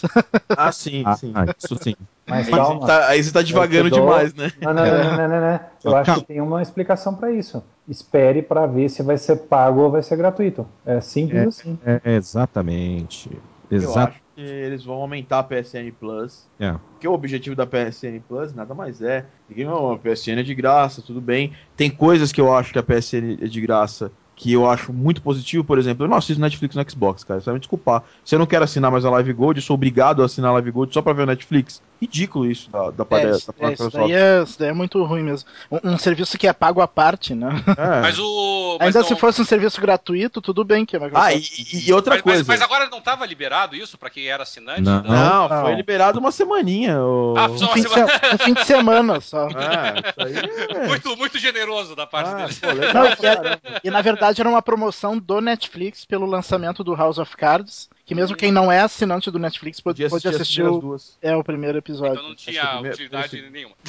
É, é, mas é, assim, eu acho que nesse ponto, espero que a Sony não, não, não caia nesse erro da Microsoft de falar assim, olha, você que assina o meu serviço que não é Gold, você não vai ter nada. Você vai poder nem só vai poder ligar o console e jogar. Agora, se você assinar meu, meu serviço Plus, eu vou te dar todas as outras coisas. Mas a, a, a, você tocou, Roberto, um ponto importante, que é o seguinte: a Sony já fazia um bom trabalho comercial, às vezes até melhor do que a própria Microsoft com a PSN Plus. Porque o, o assinante Gold da, da Live tem menos. ganha menos é, jogos e promoções. Ganha nada. É, ganha é? nada, velho. É, eu, eu, tentei ser político ainda. Não, não ganha nada. Promoções até tem aquele, uh, promoção até tem aquele Day of the Week que no início ah, era mas... e depois ficou uma porcaria. Assim. Ó, a, a, a, a Sony, pelo menos, ela está acompanhando é, o, o, não, de longe, né? Porque a Steam é um negócio fora do comum mas está acompanhando, pelo menos de longe, um pouquinho é, esse movimento de promoções que o Steam faz, de giveaways que, que, o, que, o, que o Steam faz. Pô, você assinou, você, você é meu cliente Gold, pô, vou te dar um jogo, pô. A, Microsoft nunca fez isso, só deu porcaria, só conhece porcaria com a Microsoft, tipo Yaris, aquele jogo da Cheetos lá. É, eu, eu baixei alguns jogos pro Kinect, né? O Kinect realmente liberou bastante ah, coisa sim. gratuita. Eu tenho ah, liberou? uma, uma medo. Ah, sim, teve o. Nenhum jogo extraordinário, né? Mas liberou. o, é, o Kinect Party, o Rocketeer, o. Eu nem, eu nem, eu nem me deu trabalho. É, é, pois é, mas o Kinect Party é muito legal. para crianças, mas é, é muito legal. Não. Vamos lá, continuando aqui rapidamente, a gente estava falando da parte social. E o, o Cadelinho ele veio falar a respeito dessa questão dos downloads. Então, o que, que acontece? Essa nova, essa nova PlayStation Network, ela vai acompanhar sempre tudo aquilo que você está fazendo, o que você está jogando, quais são as, sua, as suas afinidades. E aquela questão do console estar ligado praticamente o tempo todo, mesmo quando está desligado, é justamente que ele vai utilizar essa previsibilidade para fazer downloads de produtos ou jogos que você possa vir a ter interesse. Cara, eu vou, des eu vou desligar essa, essa, essa, esse aplicativo Dois. assim que eu comprar o console. Dois, porque isso aí é, um, isso aí é uma, é uma boas-vindas para eles começarem a baixar é, jogos advergames de é. marcas, às vezes vão começar a querer fazer com. Vai ser a primeira coisa desligada no novo console quando eu comprar ah, esse console. Eu, eu daria uma chance no começo, cara. Eu daria uma Não, chance. É, eu daria uma chance até vir o primeiro advergame, sei lá, zoado. Aí eu, eu Olha só. Se você gosta de Uncharted, você vai gostar desses jogos aqui da Elma é. você vai gostar de Ares, né? Ares 2. Não, não acredito que eles façam isso, não. A explicação, a explicação é a seguinte. É, isso vai facilitar que você tenha acesso rápido ao jogo que você talvez tenha interesse em jogar. Ok, mas se você uh, se você não quiser utilizar essa função, ok, porque eles agora também vão integrar o console com o serviço Gaikai e você vai ter a opção de experimentar o jogo antes de comprar, jogando através do Gaikai embutido no PlayStation 4. Qual é a melhor opção? Mas isso eu não entendi nada? Como é que funciona esse troço aí. Eu, eu, eu realmente não, não consegui visualizar o troço. É simples. Cara, eu acho que é um streaming, velho. Você experimenta o streaming e, Exatamente. assim. Mas, mas por, um, por tempo limitado, evidentemente. Sim. que sejam 10 minutos, 15 minutos, meia hora, não sei. É a versão. É, é, a versão... é uma nova forma de demo, sim. Exatamente. É, a versão demo você joga por streaming você começa a jogar, pô, esse Acho jogo. legal isso. Por quê? Não, é, é, é, que, não, é, que, no jeito que ficou na, na, na, na apresentação da Sony, tá, lembra aquela propaganda que foi inclusive banida depois da, da, da, da Casas Bahias, pague o que puder, entendeu? Ou pague o que quiser, que era, né? Daí a pessoa chegava na hora da Casas Bahia e eu quero pagar tanto. Pagar quanto? A propaganda é essa, é, quer pagar quanto, exatamente. Eu quero pagar isso, me vê Isso. entendeu? E foi banida essa propaganda porque era obviamente falsa, né? Daí quando o cara vai lá, pague o que você quiser. Como pague o que você quiser? Pague o que vocês estão pedindo, se você quiser. É, claro, claro. É, mas aí, a, mas aí a função é justamente essa. É, o Gaikai no PlayStation 4 vai ter várias funções. Uma seria essa, de você poder utilizar como se fazer, como se estivesse fazendo uma demo, jogando a versão demo, e você vai poder até continuar jogando um pouco mais enquanto o jogo está baixando. Porque tem um chip é, separado dentro do console, justamente que vai gerenciar todos os downloads que acontecem é, em plano de fundo, em background. É. E também vai ter a opção de você jogar alguns jogos antes mesmo que eles tenham terminado de baixar. O console vai começar a baixar a parte inicial do jogo, a primeira fase, os primeiros minutos de jogo, e enquanto você vai curtindo esses primeiros minutos, o restante do jogo vai sendo baixado. Eu achei isso muito legal, cara. É muito, muito, muito, legal. A Blizzard já tinha feito isso com o. O StarCraft eu não lembro, mas com o Diablo 3 com absoluta certeza. E. Microsoft fez isso com Office, pô. Mas o. É, até, me, até sempre me surpreendeu que o Steam nunca tenha utilizado essa sistemática. Aliás, o, o downloads é, simultâneos do Steam é uma desgraça. Mas, mas eu sempre estranhei que não tinha essa, essa facilidade. Muito, muito legal mesmo. É, isso aí ficou interessante mesmo. E e até mesmo o, vai haver uma integração do Gaikai com os serviços do Ustream e o Facebook, porque vai ser tudo integrado ao mesmo tempo, o tempo todo. realmente. Eu gostei do stream. O stream é uma porcaria, tinha que ser YouTube mesmo. É, é. o que acontece? O Ustream é o serviço de streaming de vídeo mais utilizado no Japão. O Ustream é japonês. Ah, né? Entendeu? Acabou de, acabou de explicar tudo. Tá, então não tem mais nada que falar, né? É, é, quem sabe o YouTube vem no Xbox, talvez. provavelmente, provavelmente. Se houver, é, se houver uma. Pra Live Gold, né? Claro, né? Você não vai... é, não, o, o, que virá no, o que virá no Xbox fatalmente é isso que nós estamos usando agora, né? O Skype, com absoluta certeza, ah, virá é. no Xbox. Se, é, se não, se não tiver Skype decente no Xbox, a gente pode. A Microsoft pode se matar, né, cara? Pode, pode. O Skype. Se retire daqui, né? Mas, vai, mas vai ter, com certeza. É. E eles. E eles é, durante a apresentação da Sony também ficou muito claro que eles querem ter o máximo de controle possível sobre a qualidade da transmissão de dados pela internet para poder permitir que você possa jogar o seu jogo é, remotamente, incluindo é, jogar. Eles estão fazendo um, um, um trabalho enorme para que todos os jogos do PlayStation 4 rodem no PlayStation Vita através da função Remote Play que foi uma função pouquíssimo utilizada no PlayStation 3. Sim, Eles foi bem querem... mostrada, mas não utilizada quase. É, foi sub... Acho que só o Lero usou, né? não, não, não, não. Tem o. O Battle Royale também tá usando. Uhum.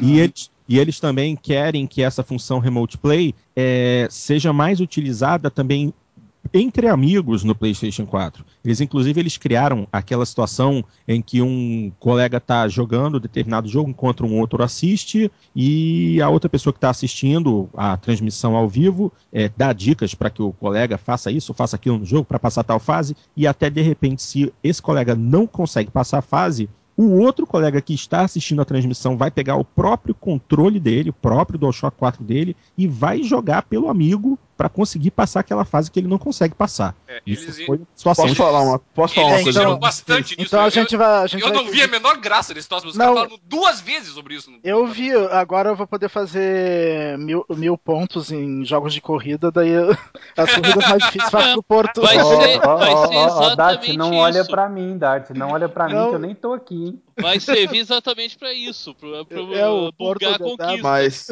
eu tenho uma grande preocupação sobre isso, porque a gente mora no Brasil, um país onde a gente tem um pífio upload assim, ridículo, cara.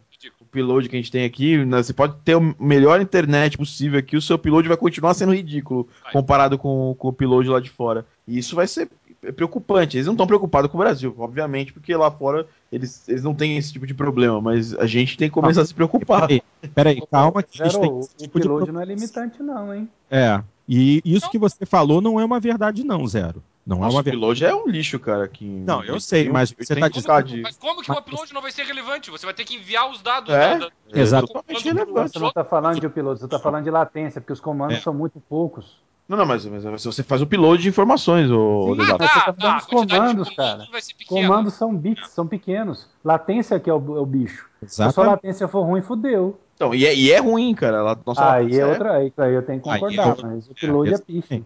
É. Além do mais, é, você também tem que levar em consideração, Zero, que você falou uma coisa que não é 100% verdade. Você está falando que lá fora é, que não. não. Os Estados Unidos ainda é um país muito grande e que usa uma quantidade simplesmente absurda de conexões de escadas. Inclusive, até hoje, a American Online, o maior provedor de acesso à internet dos Estados Unidos, ainda retira o, a maior parte do seu lucro de conexões de escadas. Os Estados Unidos têm sim excelentes conexões em alguns lugares, mas a maior parte do, da, da Norte, América do Norte continental ainda depende de telefones. A gente, a gente, tratou disso num programa, acho que ainda na época do, do, do Papo da Coruja, a gente viu até os percentuais no, no, no Steam. Mas, uh, mas, assim, mas esse pessoal que está usando discada não, não é, é, o pessoal do, é do, PS, do PS4 não, e do Xbox. Não é.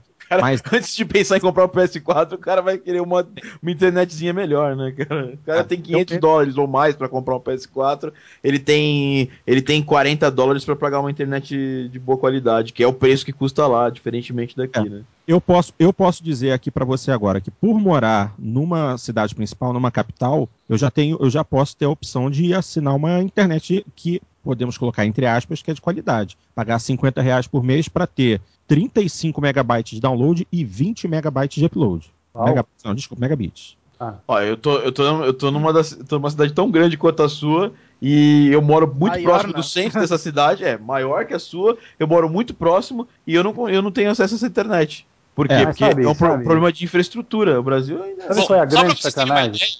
Uh, aqui, aqui eu, moro em Curitiba. É, em Curitiba existem bairros. Veja bem, não estou falando de ruas, bairros de Curitiba que não possuem. É.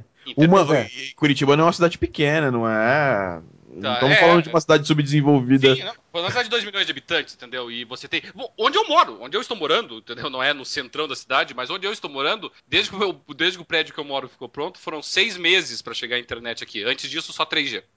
Cruzes. Pois é, o que me, o, o que me incomoda, sabe, dessa história é o seguinte: é tudo bem que parte dessa experiência sejam só para as pessoas que têm é, banda larga, ou seja lá, melhores ou piores, mas, cara, transpareceu que quem tem uh, jogos de PlayStation 3 está literalmente a ver navios que parece que é só pela Gaikai que vai poder jogar. Eu, Ué, transpareceu, cara. Se for não, isso, meu. E, e é provavelmente vai ser um serviço pago. Não, transpareceu. Não transpareceu, é confirmação. Ah, ô Sony, não, não, não me trola, né? a arquitetura do PlayStation 4 não permite sequer emulação dos jogos do PlayStation 3. Então, é como, como eu não Isso é uma coisa que eu duvido, entendeu? Mas é. não vamos entrar nessa polêmica. É, é, entrando nessa polêmica com a minha opinião, como eu não pretendo vender meu PlayStation 3 porque dentro de meses ele vai valer nada, ele vai continuar com ele aqui. Eu jogo os jogos aí quando eu quiser. Cara, eu também vou, mas aí tem uma outra não, história. Não, eu sei já, que, eu sei que é um trocar, saco. Já, tive, que... já tive que trocar o canhão do meu, o leitor do meu, do, do meu é, Play 3. Eles não duram para sempre. Eles não duram para sempre. Eu queria retrocompatibilidade. Eu, eu não, não vou comprar de novo, cara. Não quero comprar de novo meus jogos. Já fiz isso no Vita. Eu, eu comprei de novo os GTAs para eu poder jogar no Vita. É... isso é um absurdo, velho. Isso faz a gente pensar assim, pô, é, ser feito de palhaço duas vezes é, é bravo. Eu concordo contigo, eu acho ridículo é, você investir tanto, tanta, tanto dinheiro numa tecnologia e uma coisa básica, porque vamos concordar, cara, com emulação de, de, de hardware, é, pô, se você tem um hardware tão melhor que o outro hardware, e você tem uma base instalada com vários jogos, você, você ignorar isso de um lançamento para o outro é ridículo, cara. Cara, eu, eu, jogo, eu tenho jogos no meu computador, tenho, tá, vou dar, dar o nome, Santa Parave Formaggio. Era um jogo de estratégia do Commodore 64. Opa. Ele funciona no meu computador. Não, Você quer, quer, falar, de, quer falar de, de, problemas de, de arquitetura? Pois é, pois é, pois é. Então, mas então, Roberto, eu acho isso ridículo, não só da parte da Sony, mas da parte de todas as empresas que fabricam consoles. Ah, não, a gente vai, vai fazer um console novo. Ah, você tem aí, sei lá, 70, 80 jogos de, de, de PlayStation 3? Mano, azar o seu, boa sorte. Não dá para fazer isso, né? Olha só, olha só a, a arquitetura de, de, programação realmente gera problemas. Vídeo que aconteceu com, com o próprio PlayStation 3. Pois é. O PlayStation 3. Chip, sei lá. Então, apenas a primeira leva de consoles do PlayStation 3 conseguia rodar nativamente jogos de PlayStation 2. Por quê? Porque tinha a Emotion Engine e o Graphics Synthesizer dentro do PlayStation 3. Então você tinha realmente um PlayStation. Tinha, tinha um PlayStation 2 dentro. Você tinha um PlayStation 2 dentro. Para fazer o preço do console cair, eles tiraram os processadores do Play 2 e aí acabou. Eles nunca ofereceram.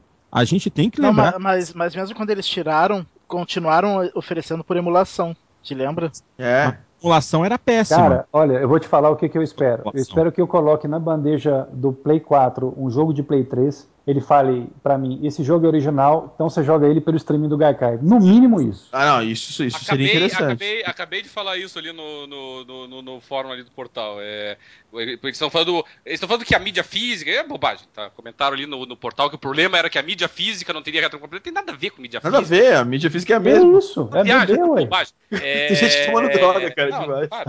eu, na verdade, o, toda a discussão ficou em cima dos, dos títulos da PSN mesmo né? Adquiridos digitalmente, que também estavam batendo nessa tecla. Se a Sony oferecer, eu não falou nada sobre isso ainda, mas se a Sony disser o seguinte, olha, os títulos que você adquiriu ou registrou na, pelo menos pela PSN, né? É, se eles puderem ser utilizados gratuitamente pelo Gaikai, não será, será ou, ou até que seja por uma módica taxa, entendeu? Por um módico valorzinho. Menos mal. Vai lá, vai lá. Agora se a Sony é, deu uma ser, banana, velho. De graça ela... para quem Pra quem, é, pra quem tem PSN Plus. olha lá, olha a ideia. Pode ser, pode ser, né? É, é justo, tá? Agora, se você quer vender PSN Plus, vou dar uma dica. Manda um headset em cada uma das caixinhas. fala que para usar a voz tem que pagar. Mais uma. Ah, com certeza. Pior que isso vai, vai acabar dando ideia pra Microsoft, na verdade. não, vamos, não vamos dar pano pra manga aí pra Microsoft. Exato. É. Uma outra coisa que foi mostrada e discutida é a questão é, do de você poder utilizar um PlayStation Vita não apenas para jogar remotamente, mas também ser um companheiro de jogo do PlayStation 4.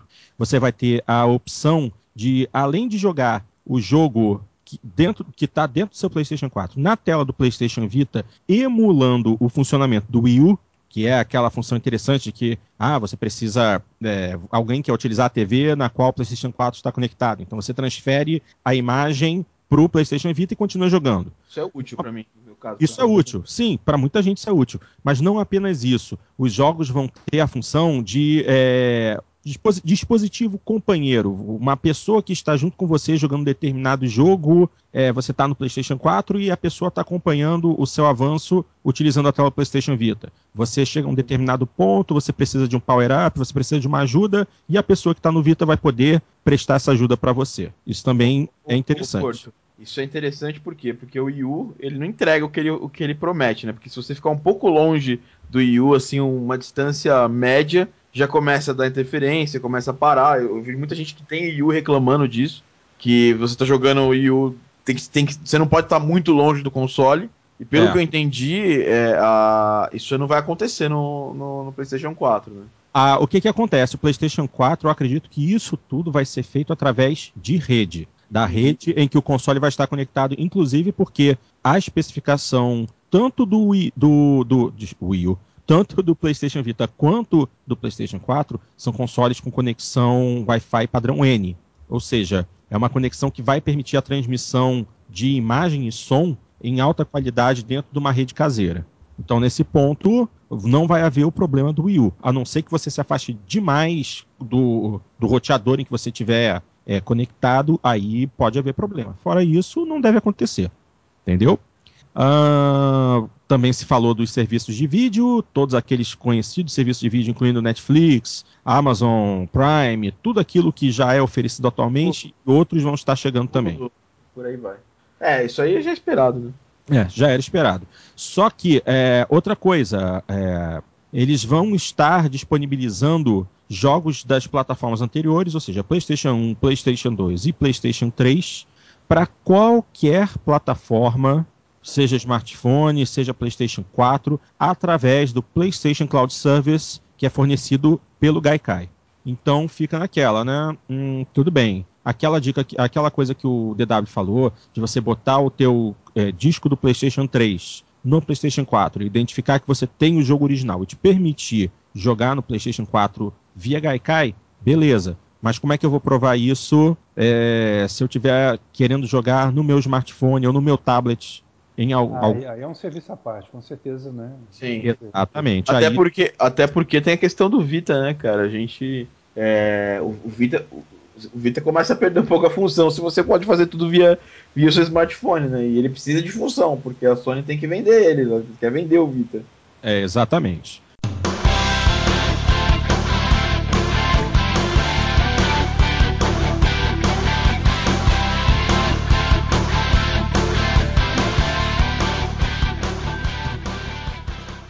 Isso foi basicamente tudo que foi mostrado em questão de hardware e parte social do console. Logo depois, começou-se a falar dois jogos em si. E o primeiro jogo que foi mostrado foi Killzone Shadowfall, produto da Guerrilla Games. Lindo. É, é isso que eu ia perguntar. O que acharam? Pelo que viram, o que gostaram? Nossa, achei um jogo lindo para um começo de geração. É, claramente numa versão beta ainda, isso era evidente, porque você tinha grandes é, discrepâncias de qualidade, né, de, de, de, de, sombreamento, de movimentação do personagem. Então, obviamente, era uma versão beta. Texturas dos personagens, né? Se via vários personagens com as mesmas texturas, acho impossível que isso vá ser verificado na versão final. Mas muito lindo, né? Você não precisa nem entrar em detalhes aqui, vamos discutir resolução, vamos discutir anti-alias. Não, não.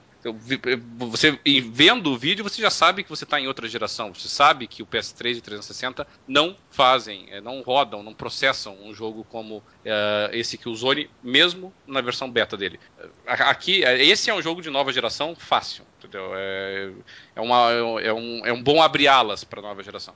É, o que me chamou muita atenção foi também o que uh, apareceu nos outros jogos, foi uh, como esse hardware lida bem com efeitos de fluidos e de partículas, né? Porque, caramba, os caras exageram nos efeitos de fluidos e de partículas e a coisa vai bonita, né? E dá outra fogo, dimensão. Fogo, fumaça, estilhaço. Fumaça, é... estilhaço, coisa movendo para lá e para cá. Detalhes muito, Cara, muito fiéis. Que 10. Agora é o seguinte, vocês estão falando do Killzone, que acha que eu, eu, eu acho que o Killzone ele, ele não foi satisfatório para mim como título de exclusivo de lançamento.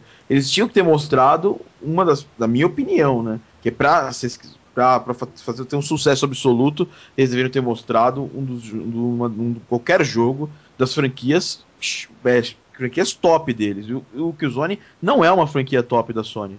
Não é, é não é, não é, é aquele jogo a concurso. Um Uncharted, um God of War. Um... É, é, o, assim, não, não precisava nem ser é, uma, uma demo jogável. É, poderia ser pelo menos um anúncio de que, pô, mostrando pelo menos um mini trailer, um teaser trailer é, que do Uncharted. No... Isso aí, isso aí é, com certeza teria um impacto completamente diferente. É, Infamous e, e Killzone não são nem de longe as franquias franquias tops do É que do, nem do PlayStation o, 3. o PlayStation 3, eles mostraram já um vídeo do Metal Gear Solid 4, que só foi lançado dois depois de lançar. mostram isso agora, o que, que eles vão falar na E3? É, pode não, ser. Eu, eu sei, mas, só assim, que... mas não foi o forte. Não foi o forte mesmo. Jogos não foi o forte não, dessa apresentação. Forte. E, e, até me surpreende, ou, ou não, dependendo da abordagem, é, me surpreende que, que alguns fãs da Sony, que alguns é, ardorosos defensores do, do, console em vários fóruns é, tenham, estejam tentando defender o indefensável, quer dizer que, é, que, nossa, olha quantos jogos hardcore, olha quantos jogos. Não, não foi. Não foi apresentado vários jogos. Cara, não foram apresentados vários jogos hardcore, foram apresentados um punhadinho de jogos, porque essa também não era a finalidade da Sony. A Sony queria abordar as deficiências dela. E, e, e exclusivo hardcore não é uma deficiência da Sony. Não, é, até uma, é, é, até uma força. Negativo. Então ela não estava preocupada com isso, sabe? Então não adianta chegar e dizer que a conferência foi ótima no aspecto dos jogos, porque não foi. Não, que o Zone é bonito, tá numa versão beta, é lindo, é nova geração é satisfatório? Até concordo com, com, com, com a dama aí, não, não é. é. Infamous também não foi, não foi tudo isso, uh, mas é a nova geração, pelo menos. Tá, mas não era essa a finalidade, não era essa a intenção deles, e esse não foi o forte, nesse aspecto foi frustrante, na, a, a meu ver. E outra coisa, nos third parties ficou muito assim vago, cara. É, a questão de ah, esse jogo vai sair antes no PS4, esse jogo vai ter possibilidade de ter alguma coisa exclusiva. Eles mostraram, eh, chamaram a galera, ó, vem aqui falar bem do PS4. Você, é, e, e, fala que esse jogo vai sair para PS4. Mas é. assim, não deram Mesmo nenhum detalhe. PS3 também. É, e, por exemplo, cara, o Watch Dogs, cara, e, e, e aí nego veio falar, pô, mas ó, é, mas a Ubisoft não, não lança jogo, não lança jogo para, não vai fazer isso de lançar um jogo para PS3, um jogo para PS4. É, vide um, um Splinter Cell que saiu para Xbox e para Xbox 360, claro, lembra? É, Blacklist, acho, né? Tem histórico já, inclusive. Blacklist não, é um, um antigaço. Lá, o Double Agent. É o Double, é, Agent. Agent. E, o... e a própria Blizzard, quando foi falar, até podemos abordar a questão da Blizzard depois, mas a própria Blizzard, quando foi falar, disse o seguinte: olha, nós estamos testando o Diablo 3 no PS3. Quer dizer, e, e, e quem jogou Diablo 3 é, sabe que, tudo bem, talvez nas maiores configurações gráficas não rodasse na atual geração, mas em configurações de acesso ali, Ih, roda, roda fácil. Né? Roda fácil, então não tem nada demais os gráficos do, do Diablo 3.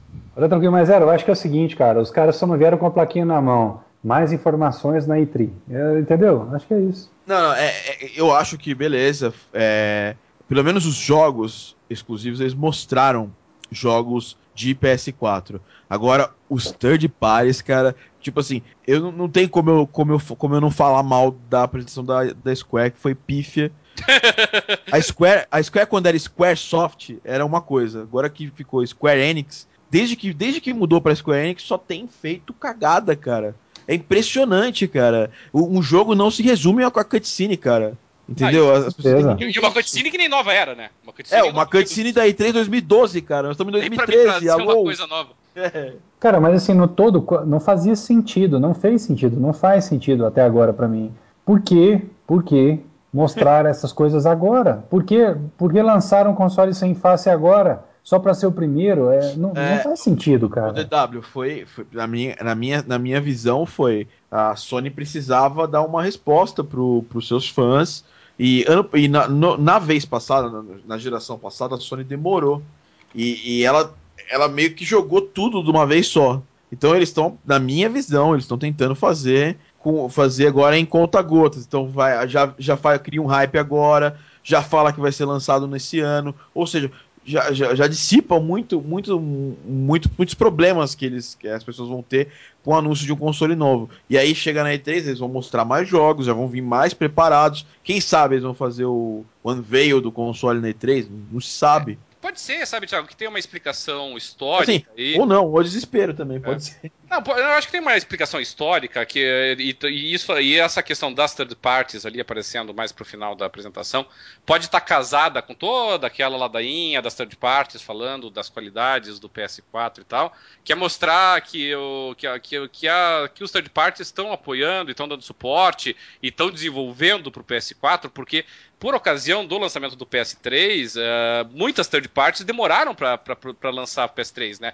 O 360 se a gente pegar ali 2000 e, 2005, com certeza, óbvio, né? Mas aí era porque só o 360 existia. Mas 2006 e até 2007, muitas é, exclusividades temporárias da Microsoft. Né? Vamos pegar aí Bioshock, Eternal Sonata, né? Jogos que foram lançados um ano antes pro 360 Isso. do que pro, pro PS3. Então talvez, talvez tenha tido Ô, Roberto, e você percebeu que a Activision foi, foi, foi é, em, em, corpo de bang, mas foi, mas a Activision foi na conferência, só que não se falou nada sobre, sobre Call of Duty, que é uma, uma franquia que a Microsoft ela tem um, um grande domínio em termos de exclusividade de DLCs, exclusividade de, outras, de outros elementos do jogo, e não foi falado nada disso. Então quer dizer, é. deu a impressão que assim Primeiro, a Electronic Arts não estava nesse, nesse, nesse keynote. Isso, é. isso mostra, deixa muito claro para mim, que vai ter alguma coisa de, de Electronic Arts junto com, com o Xbox, provavelmente. Porque a Electronic Arts está tá muito juntinho com a Microsoft no Kinect, né? Exato. Eles estão eles muito grudadinhos no outro ali na produção pro Kinect. Exato, exatamente. Então, quer dizer, é, tem muita publisher que ficou de fora. A Ubisoft mesmo, ela, ela foi direto no Watch Dogs. É, e levemente constrangida, a meu é, ver. Porque ela sabe que. Porque ela sabe que ela não vai fazer. Ela, ela sabe que tudo que ela lançou até agora foi ou multiplataforma ou só pra Microsoft. Não, não teve nada de exclusividade pro, é, pra, pra e, Sony. E um hoje. ponto importantíssimo que foi. Sim, teve exclusividade sim. Qual? Não, eu não digo exclusividade sim, mas é, Assassin's Creed 3 é. Teve muito material que a Ubisoft desenvolveu especialmente para o PlayStation 3 e não está disponível no Xbox. Ah, de DLC, né? Ah, de DLC, tá, tá, tá, né? Eu tô falando de, do, do, dos títulos principais, né? Como é, assim, e pode apostar que daqui, a uns meses ou um ano aparece para Xbox. É, Splinter Cell era carro-chefe de, de Xbox durante muitos anos, né? Pois é, e, aí a, e a, o Xbox 360 recebeu dois Splinter Cell exclusivos, acho que, embora um tenha saído, acho agora, né? É. Pro, pra, pro PlayStation. Uma coisa, uma coisa legal de se falar é que eles deram uma passadinha de mão na cabeça dos indies e chamaram Jonathan Blow para mostrar aquela mistura de de Myst com, com a, a trilha vai... da Zelda. Vai falar disso? Falar disso, né? Não. Vamos, vamos seguir o roteiro, pois. Vamos seguir, pois. Roteiro, roteiro, roteiro. É, gente, tem muita coisa para discutir, porque tem? a gente tem. Você não 11, 11 15. É, rapaz, mas tem muita coisa. Por exemplo, é, depois da apresentação da Guerrilla Games mostrando que o Zone teve a Evolution Games com Drive Club, que foi o primeiro o jogo de corrida altamente conectado. Esse é contigo, que... Porto. Não, particularmente visualmente, eu não vi absolutamente nada demais. Achei um jogo bonito, mas não foi aquilo é, que explodiu minha mente. Somos mas... dois, então. É, exatamente. Mas a ideia de jogo é, colaborativo foi interessante. Eles querem puxar a questão das corridas em equipe.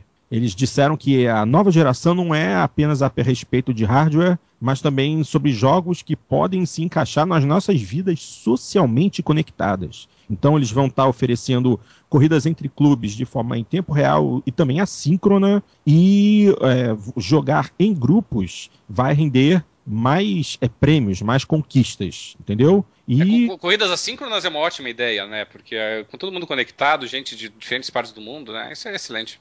Isso é uma coisa, inclusive, que vai ser explorada no próximo jogo da Fire Monkeys, né? Pro, pro iOS, que é o Real Racing 3. É uma das coisas que eles estão fazendo questão de, de demonstrar, de mostrar ao povo, né? Vai ser a opção das corridas assíncronas. Isso aí é bem interessante. E não apenas isso, mas também que vai haver um, um aplicativo é, específico para o jogo que você vai poder usar nos, nos seus dispositivos conectados para você poder criar é, esses desafios em grupo, é, convidar os seus colegas para participar. Isso aí eu também eu achei bastante interessante. Vamos ver, vamos ver no que vai dar. Eu acho, Porto, que na verdade a grande resposta vem com o próximo Gran Turismo dentro dessa geração, porque com essa absurda capacidade física que a gente pôde é, é observar, é, se eu fosse o pessoal da Turn 10, eu tava bem de olho aberto, assim. É, isso é verdade. Isso é verdade. Você acabou de tocar num ponto interessante. É que, é que o DW, qualquer coisa que a gente fale agora antes de, de do pessoal da Tânia tem saber exatamente com que material que eles vão tá, trabalhar em mãos, né? É, é, em, em, vão, né, cara? Às vezes eles já até sabem, já até sabem o que fazer e a gente Não, tá. Com certeza. É claro, mas o gato subiu no telhado. Ah, é. sim, sim. Não, mas com certeza o pessoal da Turn 10 sabe porque eles são uma equipe de desenvolvimento. Não, não, sim. É, é, não, a gente, a gente devagar em cima de, de uma coisa que ainda não existe ainda. É. Assim, que existe assim, existem rumores, a gente tem um montão de rumor falando do, do, dos consoles, mas nada nada do tamanho do que foi do que foi falado sobre o PS, é. PS4. Não, o que eu acho o que eu acho interessante é que você tocou num, num, num ponto legal. O próximo Gran Turismo no PlayStation 4 vai ser uma mudança. Lá em 2017, é, 2018. Eu ia falar 2023, mas isso não é não é o ponto. A questão é que vai ser uma mudança muito grande no paradigma de programação do jogo. Exatamente isso. Finalmente, Gran Turismo vai ser desenvolvido no, numa arquitetura de PC. O que que isso pode trazer de bom ou de ruim vai ser interessante assistir. Vai, vai, ser, vai ser, interessante, só que de assim, de bate pronto, Porto, a gente não tem ideia, porque a Sony nunca trabalhou nesse, nesse nível, é, né, de, de, é, de, de tudo, nesse momento, tudo é muito interessante de se acompanhar, entendeu? É muito interessante de estar próximo, lendo todos os sites, vendo tudo que os desenvolvedores estiverem comentando a respeito, porque é uma grande novidade para todo mundo que trabalhou com, com uma, plataformas tão complicadas quanto os consoles PlayStation, finalmente terem acesso a, alguma, a, um, a um sistema que facilita o trabalho e como isso vai melhorar a qualidade dos jogos. Isso aí é a parte mais interessante para mim. Então. É isso aí. Então, vamos seguir em frente. Depois do pessoal da Evolution falar sobre Drive Club, apareceu a equipe da Sucker Punch, criadora da série Infamous, e mostrou mais um jogo da série, agora com outro nome, Infamous Second Son. Infelizmente, pelo que deu para perceber, era tudo pré-renderizado. Não Sim. houve apresentação. Aí então, finalmente, apareceram os independentes. Como o próprio eh, Zero já falou ainda há pouco, Jonathan Blow apareceu no palco para falar a respeito de The Witness, que é um, um, jogo de mundo aberto, é um, é um jogo de quebra-cabeças. Minecraft misturado com Mystic com, com a trilha do Zelda em Waker. é, por aí mesmo, boa definição. Essa. Isso. Aí depois veio David Cage, o cabeção da Quantic Dream, para falar a respeito do futuro. Aí ele é, queria explicar como é que os jogos precisam é, demonstrar emoção, né? Falar, falou sobre é, filmes, é, apresentação básica, nuances sutis, e que o PlayStation 4 finalmente atingiu um nível em que essa, esses detalhes cinemáticos vão ser 100% possíveis em jogos. Aí veio aquela cabeça um velho muito ranzinza. Cabeça né? de um velho feio pra cacete. Não, e ranzinza pra caramba. Nossa, não deu um sorriso no meio. Como é que é que vai haver mudança de fisionomia assim? E o cara acabou aquilo... de falar de arte, aí bota a cabeça de um velho. Assim, aquilo, aquilo me lembrou o tech demo da NVIDIA de, de cinco anos atrás. Uh, a gente sabe que num jogo, quando coloca todo, você coloca todos os elementos, você não consegue fazer aquilo daquele jeito, mas Bom. é uma tech demo, é uma tech demo interessante, muito interessante. É, mas não, aí... eu achei interessante, eu só achei, eu só achei engraçado velho. Mas o que que aconteceu? É, o próprio David chegou e falou no final. É, podemos esquecer a respeito da tecnologia. O limite agora é a imaginação. A imaginação e o esforço dos do desenvolvedores para programar múltiplas threads. E os, é... e os, limites tecnológicos disponíveis. Exatamente. O quanto os caras vão tomar de Red Bull e comer pizza, bicho. É por aí. Aí, depois, depois que o Cage saiu do palco, entrou o Alex Evans da Media Molecule, criadora de Little Big Planet. E falou que criação é tudo, mas que é, é, isso, isso é meio é, complicado. E eles queriam simplificar isso. Aí apareceu finalmente o Glow Dildo. Ah! Eu tava crente, até, essa, até essa hora até essa hora da apresentação eu tava crente que não ia ter mais o Move no próximo. Eu também, eu também. Eu tava, é, eu, eu, eu tava aí pensando, puxa, que legal, a Sony foi esperta, entendeu que o troço não, não serve, não funciona para o tipo de consumidor do console e tal. Não, não. Eles estão insistindo. Eles, além de mostrar, foi a vergonha alheia, né, cara? Eles... Nossa, foi muita vergonha alheia. Carregaram na vergonha alheia. Mas o, o, Porto, o Porto teve uma percepção legal disso, né? Assim, não, eu, vamos, vamos deixar o Porto falar a coisa séria, depois a gente pega depois, a piada é, pronta, né? assim. Deixa, deixa eu falar de forma meio séria, depois vocês podem cair de pau em cima, que eu sei que vocês adoram pau.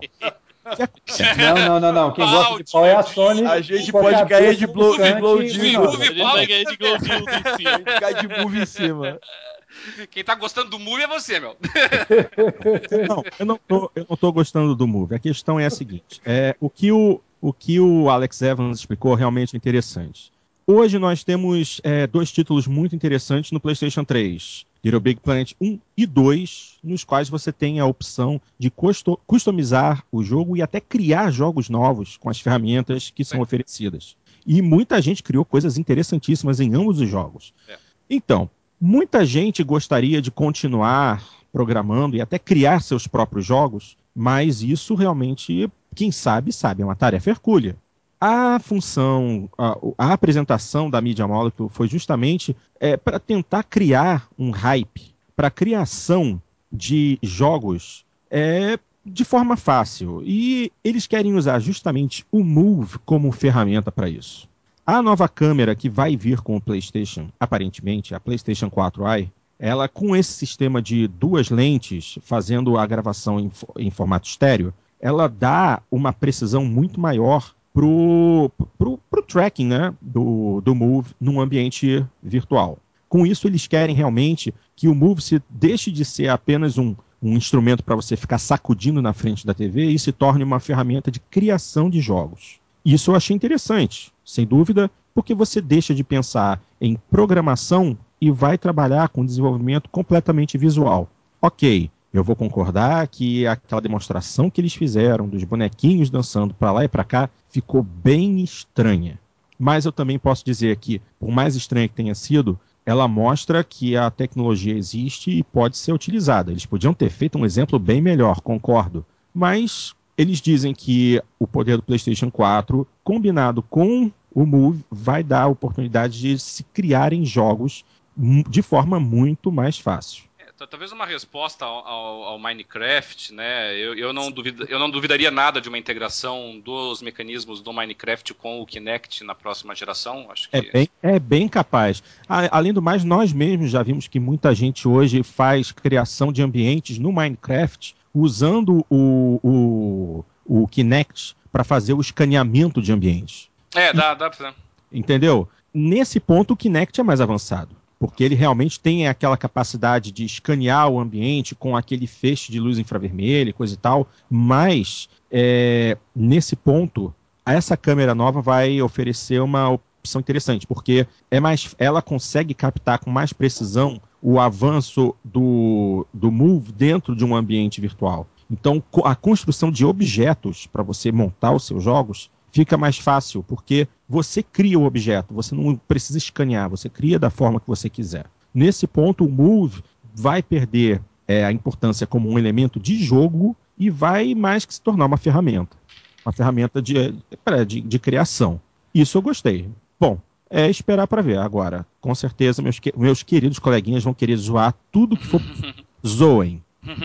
Não, pô, eu só achei que vergonha alheia aqueles caras lá dançando com o na mão, meu. Esse palme triplo. Assim, como, como o Roberto falou, eu tava, eu tava, eu tava suspirando aliviado. Falei, putz, cara, não vai ter o move, não vai ter aqueles momentos de vergonha alheia e não é que rolou os momentos de vergonha alheia. E rolou, rolou com força, né, cara? Eles, não, não vão passar vergonha um pouquinho, tem que ser bastante vergonha. Teve até coraçãozinho pro movie. É, nossa. Eu, eu, eu, não consigo entender por que, que o pessoal na apresentação do movie eles têm que mexer todo o restante do corpo, porque afinal de contas é só o movie que interessa. É. Mas ele, tá, ele tá lá mexendo a cabeça e dando pulo pro lado. Não, mas é. Sim, é, dançando. É, é uma necessidade teatral, Roberto. É, não, mas, sabe, mas, a mídia molecule sempre foi assim. E, e até mesmo essa questão deles estarem indo para um lado para o outro, mexendo isso aqui, foi justamente para mostrar o tracking do, do O tanto que é ridículo usar isso. É, é, o tracking, o tracking tá bom mesmo. Ele, ele, eles mostrando, teve um momento em que os personagens eles trocaram de posição, um estava mais à frente, o outro estava mais atrás. Então eles quiseram acompanhar e mostrar como é que o, a câmera e o move se complementam bem na hora da criação e do jogo em si. Tudo Ai, bem. Ah, o exemplo foi horrível, mas. Não, não, a ideia é boa, Porto. Não, eu, assim, eu quero dizer, a, a, ideia é boa, mas eu não consigo ver alguém, é, a não ser poucos aficionados, é, adquirindo um Move para utilizar essa funcionalidade, entendeu? É. Não é para isso que a gente está esperando que Sim. o Move venha a ser utilizado. A não ser que, eu acho muito improvável que isso aconteça, a não ser que o Move já venha junto com o próximo PlayStation. Ah, não, de jeito nenhum, de jeito nenhum. Acredito que não. Isso, eu, ve, eu vejo. Eu, eu, eu, acho que nem aquela câmera, né? Inclusive a é. câmera deve ser apartada, né? É, junto... a, câmera eu acho que vem junto, porque o controle tem o sensor para câmera. O controle. É, isso ainda não foi. E o controle vem. Talvez, Ainda, talvez num bundle, controle, né? O controle é. do, do, 360 vem com o conector ali pro Play and Charge e o Play and Charge não vem junto. É, é. Bom, Verdade. não, aí é questão de aguardar, mas... É... Posso Só... passar um número sobre... É, falando sobre Move e Kinect? Pode, pode sim. Eu fui agora no eBay por curiosidade, só para olhar quantas pessoas estão vendendo, quantos anúncios de, de Move usados versus Kinect, ok? Uhum. São 328 Moves à venda contra 104 Kinects. É, em relação a inutilitários, porque de certa forma os dois são, a Sony está insistindo no inutilitário ainda pior do que o Sim. da Microsoft. Então, é, os números falam por si só. Mas é que é, é, que é, é, mas é velha história, entendeu? Eu sei que eu, muita gente me critica aí por eu ter mudado de posição e mudei mesmo com relação ao Kinect. Eu era, eu era um crítico inicial e depois eh, comecei a enxergar várias das virtudes no, no periférico. Tá, na verdade, o Kinect está indo muito bem, obrigado. Essa que é a verdade. É, os jogos do Kinect estão vendendo muito, muito, muito bem, obrigado. Tá, então você tem vários jogos, pelo menos aí meia dúzia de jogos da biblioteca bastante casual, bastante simplória até do Kinect, com, superando casa de, de 2 milhões de vendas. É, é uma quantidade absurda de, de, de, de, vendagem que tem o Kinect, né? De dança, principalmente, né? É, não, de dança, mas, é, um novo, mas, um novo não, apelo para jogo de dança. Kinect, né? Kinect Sports, o Kinect, o Kinect Adventures, os números são camuflados pelo bundle, mas mesmo assim, o Kinect não, Sports, o, o Kinect Adventures é o jogo mais vendido do 360. Tá disparado. Não, mas o que, eu, o que eu quis dizer, Roberto, é o seguinte: na visão daqueles que consideram a coisa inutilitária, o Move ganha de 3 para 1, cara. É ah, sim, sim. Não agrada ninguém. O mercado casual não tá interessado no Move e o hardcore é motivo de Muito menos. Não, e não é só isso. Uma coisa que a gente observa também é que a Sony é uma empresa que comete muitos erros com relação a esses dispositivos extras. Porque a gente está falando do Move, que foi uma coisa que foi mostrada ontem. Mas uma coisa que a, pouca gente está se lembrando agora, e foi mostrada ano passado na E3 para o PlayStation 3, foi aquela maldição do Wonderbook. Que não virou Morreu. nada. Morreu. Como será que fizeram aquilo? Só tem uma coisa boa no Wonderbook, cara. A música. O resto é uma porcaria. Eu vou te falar de uma coisa boa no Wonderbook. É o ortopedista que vai consertar o teu pescoço. Você olhando aquela porcaria da TV sentado no chão. No pré, no pré-show, no, no pré-show, o pessoal da, da Game Trailer estava com o, o, editor da Kotaku, o editor do, do Giant Bomb, E aí o editor, aí, pessoal, ah, qual vai ser a grande surpresa, né? O editor da gente vira, ah, se anunciarem o Wonderbook 2. Isso é uma, uma, grande surpresa. vai ser a maior surpresa da noite. Cara, mas você quer ver a maior vergonha alheia do que a apresentação do Glow Dildo naquele tri, cara, que o cara não acertava a porcaria da bola com um bastão virtual. Ah, não, meu Deus, eu tinha que ter enterrado isso. Não sei o que, que estão tentando fazer.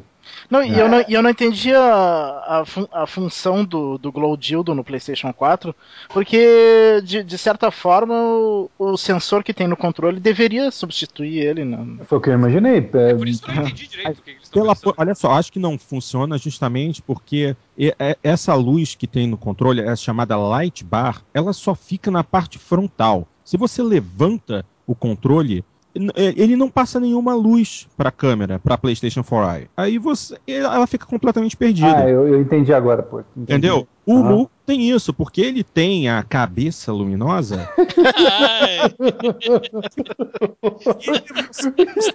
e você coloca o você coloca o Move em qualquer. Você coloca a, o Move em qualquer posição e ele está sempre sendo captado. O controle não vai ter isso. A Light Bar é, é limitada só à parte frontal do controle. Entendeu? Será uhum. que o Move do PS3 Boa. funcionaria no PS4? É o mesmo ah, Move. Sim, é o mesmo. Porque pareceu o mesmo, né? É então, o mesmo. Mas, então aqui eu começo a entender. Aqui eu tô achando que é só uma tentativa da, da, da Sony de, de, dar uma continuidade a quem adquiriu Exatamente. o Move, para não ficar desamparado. Exatamente, é só mais uma forma de tentar manter o Move relevante. É, Aliás, que, que, a relevância dele foi minúscula, né? Menos irrelevante, né? É, menos irrelevante. Porque, porque o Kinect, com certeza, você não vai reaproveitar no novo. Provavelmente vai embutido já mesmo. Sim. Então. É, então isso, é, isso meu, Kinect é o... vai virar só um acessório do 360. Não, não tem reaproveitamento. Sim. Ah, rapidamente, uma coisa que eu esqueci de comentar. A câmera do, do PlayStation 4 tem, consegue captar em resolução de 1280 por 800 pontos. Ou seja, é praticamente uma câmera HD. Então, depois da, da vergonha alheia da Media Molecule, foi um momento em que eu me alegrei. Eu vi Yoshiori Ono da Capcom aparecer. É o, esse cara é muito, muito legal, esse... né, cara?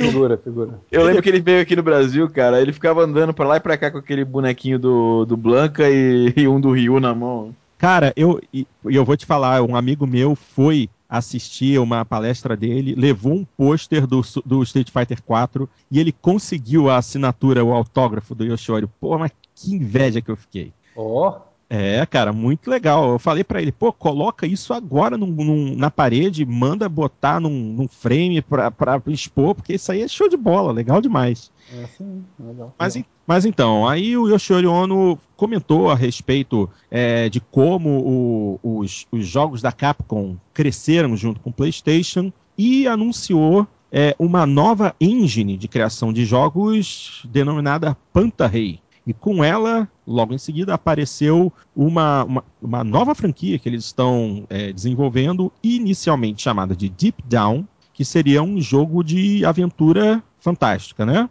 Uhum. Lembrou muito o Dark Souls, Dra né? Dark Souls, Dragon's Dogma. A, a Capcom abraçou o Ocidente de forma definitiva, né? Sim, sim. E, sim. e e uma, e uma coisa que foi comentada é que a, é, foi uma das apresentações mais surpreendentes, porque realmente, graficamente, o que foi mostrado foi algo realmente de é, nova geração. É, não tem, não tem nada no Ocidente com. É, nessa geração, aliás, desculpa, é parecido. Iluminação, é, objetos, eu, eu fiquei... partículas, tudo muito impressionante. Eu fiquei decepcionado porque eu tava esperando o Onimusha, mas eu, assim, obviamente é muito bonito esse jogo. Eu acho que a Capcom podia dar uma chance aí pra esse. Mas, é, pra, mas é que a Capcom, a Capcom deu uma entrevista tempos atrás, né, Thiago, dizendo que não tem nenhum plano para reativar as antigas franquias deles. Breath eles, of Fire. eles estão interessados em novas, em novas IPs, né? Eles falaram isso com todas é, as letras. Que é, o, que é, o que é triste, cara, porque eu acredito que um Breath of Fire da vida aí, ou. Breath of Fire talvez não, mas um Onimusha teria muito apelo, porque a gente tem apelo no Devil May Cry. E o Devil May Cry, na época que saiu, era uma franquia menor que o Onimusha. É, mas agora eles, eles resgataram o Devil May Cry, né? Deram um reboot aí, um reboot que foi muito bom, por sinal. Eu não sei, eu acho que o Onimusha realmente vai ter que, vai ter que esperar mais Esperar. um pouquinho. Bom tempo. Eu achei fantástico, cara, aquela, aquela engine. Uh, olha, eu, eu nunca vi nada igual em, console, em, em PC em lugar nenhum. Algo com aquela a qualidade gráfica, principalmente os efeitos físicos é. e tal, eu fiquei impressionado. Que não seja, que, que, não seja tech demo, nada mesmo. É, é a expressão fiquei, dos personagens também. Achei. Fiquei bobo. Achei muito engraçado também nos fóruns internacionais, todo mundo chamando a, a engine de ataque das calças. Pentatec. Porque pegaram Pants Raid. é, putz, cara, eu até achei engraçado, mas isso mostra mais uma vez confirma aquela coisa. Esse console tem lenha para queimar em relação ao hardware e é uma coisa que vai dar uma baita vida longa para ele. De uma coisa tão recente, os caras conseguirem fazer aquilo. Outra coisa que me chamou a atenção é a profusão de tons pastéis, principalmente é, pro lado do marrom, até mais do que a gente tinha uh, na Unreal Engine, uh, que nós temos nas Unreal Engine atuais, né? Então eu falei, caramba, será que eles não vão conseguir um jeito de trazer mais cor, mais, mais vida, mais luz? Vão ter que economizar para ter desempenho. Então foi um misto de, de assim, ficar um tanto quanto uh, impressionado com, ao mesmo tempo, falar, ah, se tu for tudo marrom, não vai ter tanta graça. É uma coisa que tem que se é, ver mas, aí para frente. Mas, mas, paleta de cor... É, não é uma coisa que pesaria todos, demais, né? Mas todos eles puxavam pro marrom e tinham tons pastéis em, em excesso. Todos os jogos. É, todos. mas, mas, é, mas eu, eu acho concordo, mas acho que é mais, mais por uma concepção estética do que por, por limitação, eu acho, de, de Também é. Eu, eu, eu, tô com o pezinho atrás, porque acho, jogos tão diferentes, todos eles puxarem pro marrom e ter uh, tons, uh, semitons assim tão, tão próximos, me deixou um tanto quanto preocupado. É. Eu quero ver o que vem por aí. Pode ser. É. Bom, depois da apresentação do ONU, ele é, apareceu mais um japonês e dessa vez foi mais uma vez vergonha total. Square Enix. Yoshisa Hashimoto entrou, ele é chefe de tecnologia e ah, Jesus, eles mostraram de novo a mesma demo da Luminous Studio que foi mostrada na E3 do ano passado. Não, mas isso não é o pior. O pior é que eles disseram que de novo vai sair um Final Fantasy. Não, Esse é o pior. eles não tá. vão parar com o Final Fantasy. eles, eles, não ouviram, eles não ouviram o nosso programa passado. É, cara, eles têm que parar com o Final Fantasy. A presença, presença da, a presença da Square Enix ali foi completamente desnecessária. Primeiro, porque mostraram um vídeo de algo que já tinha sido mostrado há quase um ano. E segundo, porque o diretor da, da marca Final Fantasy, que é o Shinji Hashimoto, apareceu só para dizer que um novo Final Fantasy será anunciado é. na E3. Ele chegou assim. Quem iria imaginar? É, ele falou assim: vai ter Final Fantasy. Uhul, até E3. É. tipo assim, velho, eu, eu acho, cara, que já fizeram tanta besteira com a franquia Final Fantasy. Primeiro, Final Fantasy não é mais Final Fantasy. O dono da franquia, o cara que criou a franquia, o cara que botou sangue na franquia, não tá mais na Square eu acho que não, não vale a pena seguir a franquia, porque só tá desgastando. A cada, a cada Final Fantasy desgasta mais a franquia. Os, os fãs de Final Fantasy, eu, eu, sou um grande fã de Final Fantasy. Até o Final Fantasy X eu, eu, pô, eu jogava todos os Final Fantasy várias e várias vezes. É, estão super desapontados com o, o, rumo que a franquia tomou, uma franquia pastelão de J-pop. Eu não, ah, não tenho que, que falar. Você tem que se aposentar com dignidade. Eu não vou nem é, dizer se aposentar. Isso aí, isso aí. Eu não vou nem. Olha, e até, até vou além, não precisa nem se aposentar, entendeu? Você tem que tirar umas, umas férias com dignidade, assim, entendeu? Você saia do circuito um pouquinho, desapareça, é, e depois volte com uma entrada triunfal, relembrando, entendeu? Mas fica essa, esse desgaste contínuo, essa coisa cansada, é, é, é uma dó, entendeu? Eu tenho muita dó, assim, do, do que aconteceu com a com a Final Fantasy, do que, do que tem acontecido com Resident Evil, assim, sabe? Eu, eu fico muito triste. Sabe o que dói mais, cara? Você vê franquias como Mass Effect crescendo se e cada, a, cada, a cada edição, né, cada jogo crescendo mais e o Final Fantasy se queimando a cada, a cada, cada vez mais. É, a Square precisa ver o que vai fazer, porque as franquias da Square fortes, elas estão todas perdendo a força, cara. Verdade. Então todas, Kingdom Hearts perdeu, eles desgastaram a franquia lançando de forma assim, não dando respeito que a franquia precisava. É, aliás, até se me permite aqui, Thiago, é, vocês viram um trailer no, no, no, na, no pré-show? Uh, eu não entendi, mas me pareceu que era, uma, que era um teaser de Kingdom Hearts. Então, é, vai sair, vai sair Kingdom Hearts para PlayStation 3. Ah, ainda é, bem, é, é, né? pra essa geração. Demorou, né? Remake, ah, tá. sim, pra essa geração. Ah, remake só. Sim, remake. Ah, eu tava pensando que ia ser um título novo. Ah. Não, não, não, não, não, não. Eles estão querendo trazer o, o, os primeiros jogos para a qualidade da geração atual. É, aquela exceção de saco de HD de novo. É, isso eu não é, exatamente. É. Então, logo depois que uh, passou a vergonha, a vergonha horrorosa da Square, apareceu Yves Guillemot, da Ubisoft, com mais uma live demo de Watch Dogs. E esse jogo é altamente esperado por todo mundo. Sim, mas para essa geração, eu quero ele no 360. Tanto é que os gráficos foram ou dessa PS3, geração. Qualquer um dos dois. qualquer um dos dois. O que tiver mais barato quando sair, mas ou Pelo... 360 ou PS3. Mas eu acho que esse vai ser um jogo híbrido, vai sair para as duas gerações. Eu também ah, acho, mas, mas tem acho, gráficos que, dessa geração.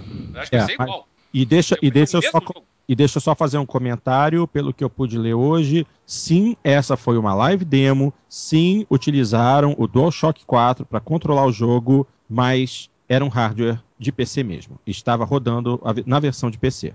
Ah, que é, estava, tava rodando bem, né? Eu fiquei impressionado com a velocidade da movimentação, sem queda de frames, é realmente muito, muito estável. Não, mas assim, com os efeitos que a gente viu, a, o, sei lá, o que a gente viu de visual nos outros não refletiu não. nesse. A gente sacou não, na hora que era coisa roda, da geração passada. Roda, né? roda no 360, com, com um pouquinho de, de, de sofrimento, na boa. Na boa. É, isso aí. Assim que terminou a apresentação de Watch Dogs, quem apareceu foi o Chris Metzen, que é vice-presidente da Blizzard, informando que a Blizzard e a Sony entraram numa parceria estratégica com a finalidade de dominar o mundo. Aí eu pensei, agora a coisa ficou séria. E o que tivemos? Diablo foi... 3. É, um pau de água fria. Mas é. isso é, não, isso é sério, entendeu? Diablo 3 é sério. Só que não como uma parceria, como um exclusivo. Aí seria sério, mas. Aí seria, não. Sério é, seria se você tivesse um exclusivo de World of Warcraft na próxima geração, é, quando vem abaixo. Quando não, apareceu não, a Blizzard ali, eu pensei em World of Warcraft. Não, não. Eu pensei em uma franquia nova. Não. Eu pensei num jogo que devia de ter saído e até hoje não saiu, que foi o StarCraft Ghost. É verdade. Também, também, exatamente. Esse aí é mais um daqueles que prometeram, prometeram, prometeram e esqueceram ele. É. Não, eu...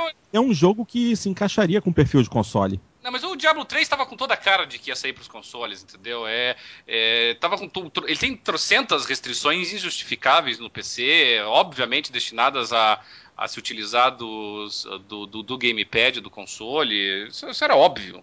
Né, que, que eles estavam planejando isso, né? Agora, teria sido um grande anúncio um, se fosse exclusivo, exclusivo, né? Mas claramente não é. Se fosse, já teriam dito, já teriam deixado claro isso. Uhum, exatamente. E, e, se, e, se, fosse, era pra você iniciar a, a, o Keynote com essa notícia, botar ele no meio e relembrar o final. Não, não cara, o que, eu achei, o que eu achei dessa é que o cara da mesa era totalmente diferente de todo mundo que subiu ao palco, né? Era mais ou menos assim, olha, eu sou de outra indústria e, entendeu? Eu tava sacando do meu visual, eu não sou daqui. É, como, como quando o Game, quando levaram o Gabe, né, na, na, na UT3 ali, né? Que, oh, é. que, não, que não, não anunciou nada significativo pro Playstation, mas, mas levaram o cara lá, né? Então é, é. é diferente. Não, mas, mas, mas assim, é, poderia ter sido mais interessante mais impactante se ele falasse que Diablo 3 era só para PlayStation 4, o que não aconteceu. Ele falou que esse jogo também vai estar disponível para o PlayStation 3. É. Ou seja, pro PlayStation 3, pro PlayStation 4, pro. Vai sair pra tudo quanto é canto. E, e, e, assim, o Diablo 3 é um jogo velho. É um jogo. É, é, um jogo que já tem mais de um ano. É, é um jogo velho, cara. Eu não sei até que ponto isso aí é, poderia ter um outro impacto se fosse uma franquia nova. A, a exemplo do pessoal que vocês vão falar a seguir, que é o pessoal da Bang. Exatamente. Primeiro apareceu o Eric Richberg, que ele é o presidente da Activision, falando que é, os, todos os desenvolvedores das empresas ligadas à Activision estão empolgadas em trabalhar com o PlayStation 4, confirmou Destiny da Bungie para o jogo e chamaram a equipe do Destiny para aparecer lá no palco e dizer oi. É. Entre eles, entre eles Martin O'Donnell, que foi o cara que fez a música tema de Halo. Assim. Não, mostrou, mostrou o Master Chief em primeiro plano. É, mostrou, mostrou o Master Chief em primeiro plano. É, isso aí Mostrou foi... todos os jogos do Halo lançados pela Band. Uma leve mancada nesse aspecto. É. No final podia mostrar o Mario e, o, e o Link, né, cara? E aí, cara, aí pra fechar com chave mais, de ouro. Mais vergonha ali só se o Master Chief tivesse com o Glow Dildo na mão, velho. Não, não, cara, mais vergonha ali é se o Master Chief estivesse dançando Harlem Shake. o, Destiny, o Destiny tá muito bonito. Eu ainda não, não sei dizer se ele é necessariamente para a próxima geração ou não. É, exclusivamente, não, é, porque inicialmente disseram que era para essa aqui ainda, né? E que seria lançada também para outra. Essa do campeonato eu já não tenho absoluta certeza disso. Eu tô achando que é capaz de eles segurarem para a próxima geração, só. Exatamente. E isso foi praticamente o que aconteceu, porque depois da apresentação de Destiny, só houve uma confirmação do lançamento no fim do ano americano e mais nada. Não tivemos a presença da Electronic Arts, que é uma outra grande parceira que poderia ter aparecido e dado feito uma apresentação interessante. Não se falou do preço e o console em si também não deu as caras. Tudo isso fica para depois, né? É. É, foi um final meio melancólico, né? todo mundo esperando no final, pô, e falamos disso, falamos daquilo, agora, pá, esse aqui é o console. Só que. Eu achei, eu acho todo mundo esperando, né?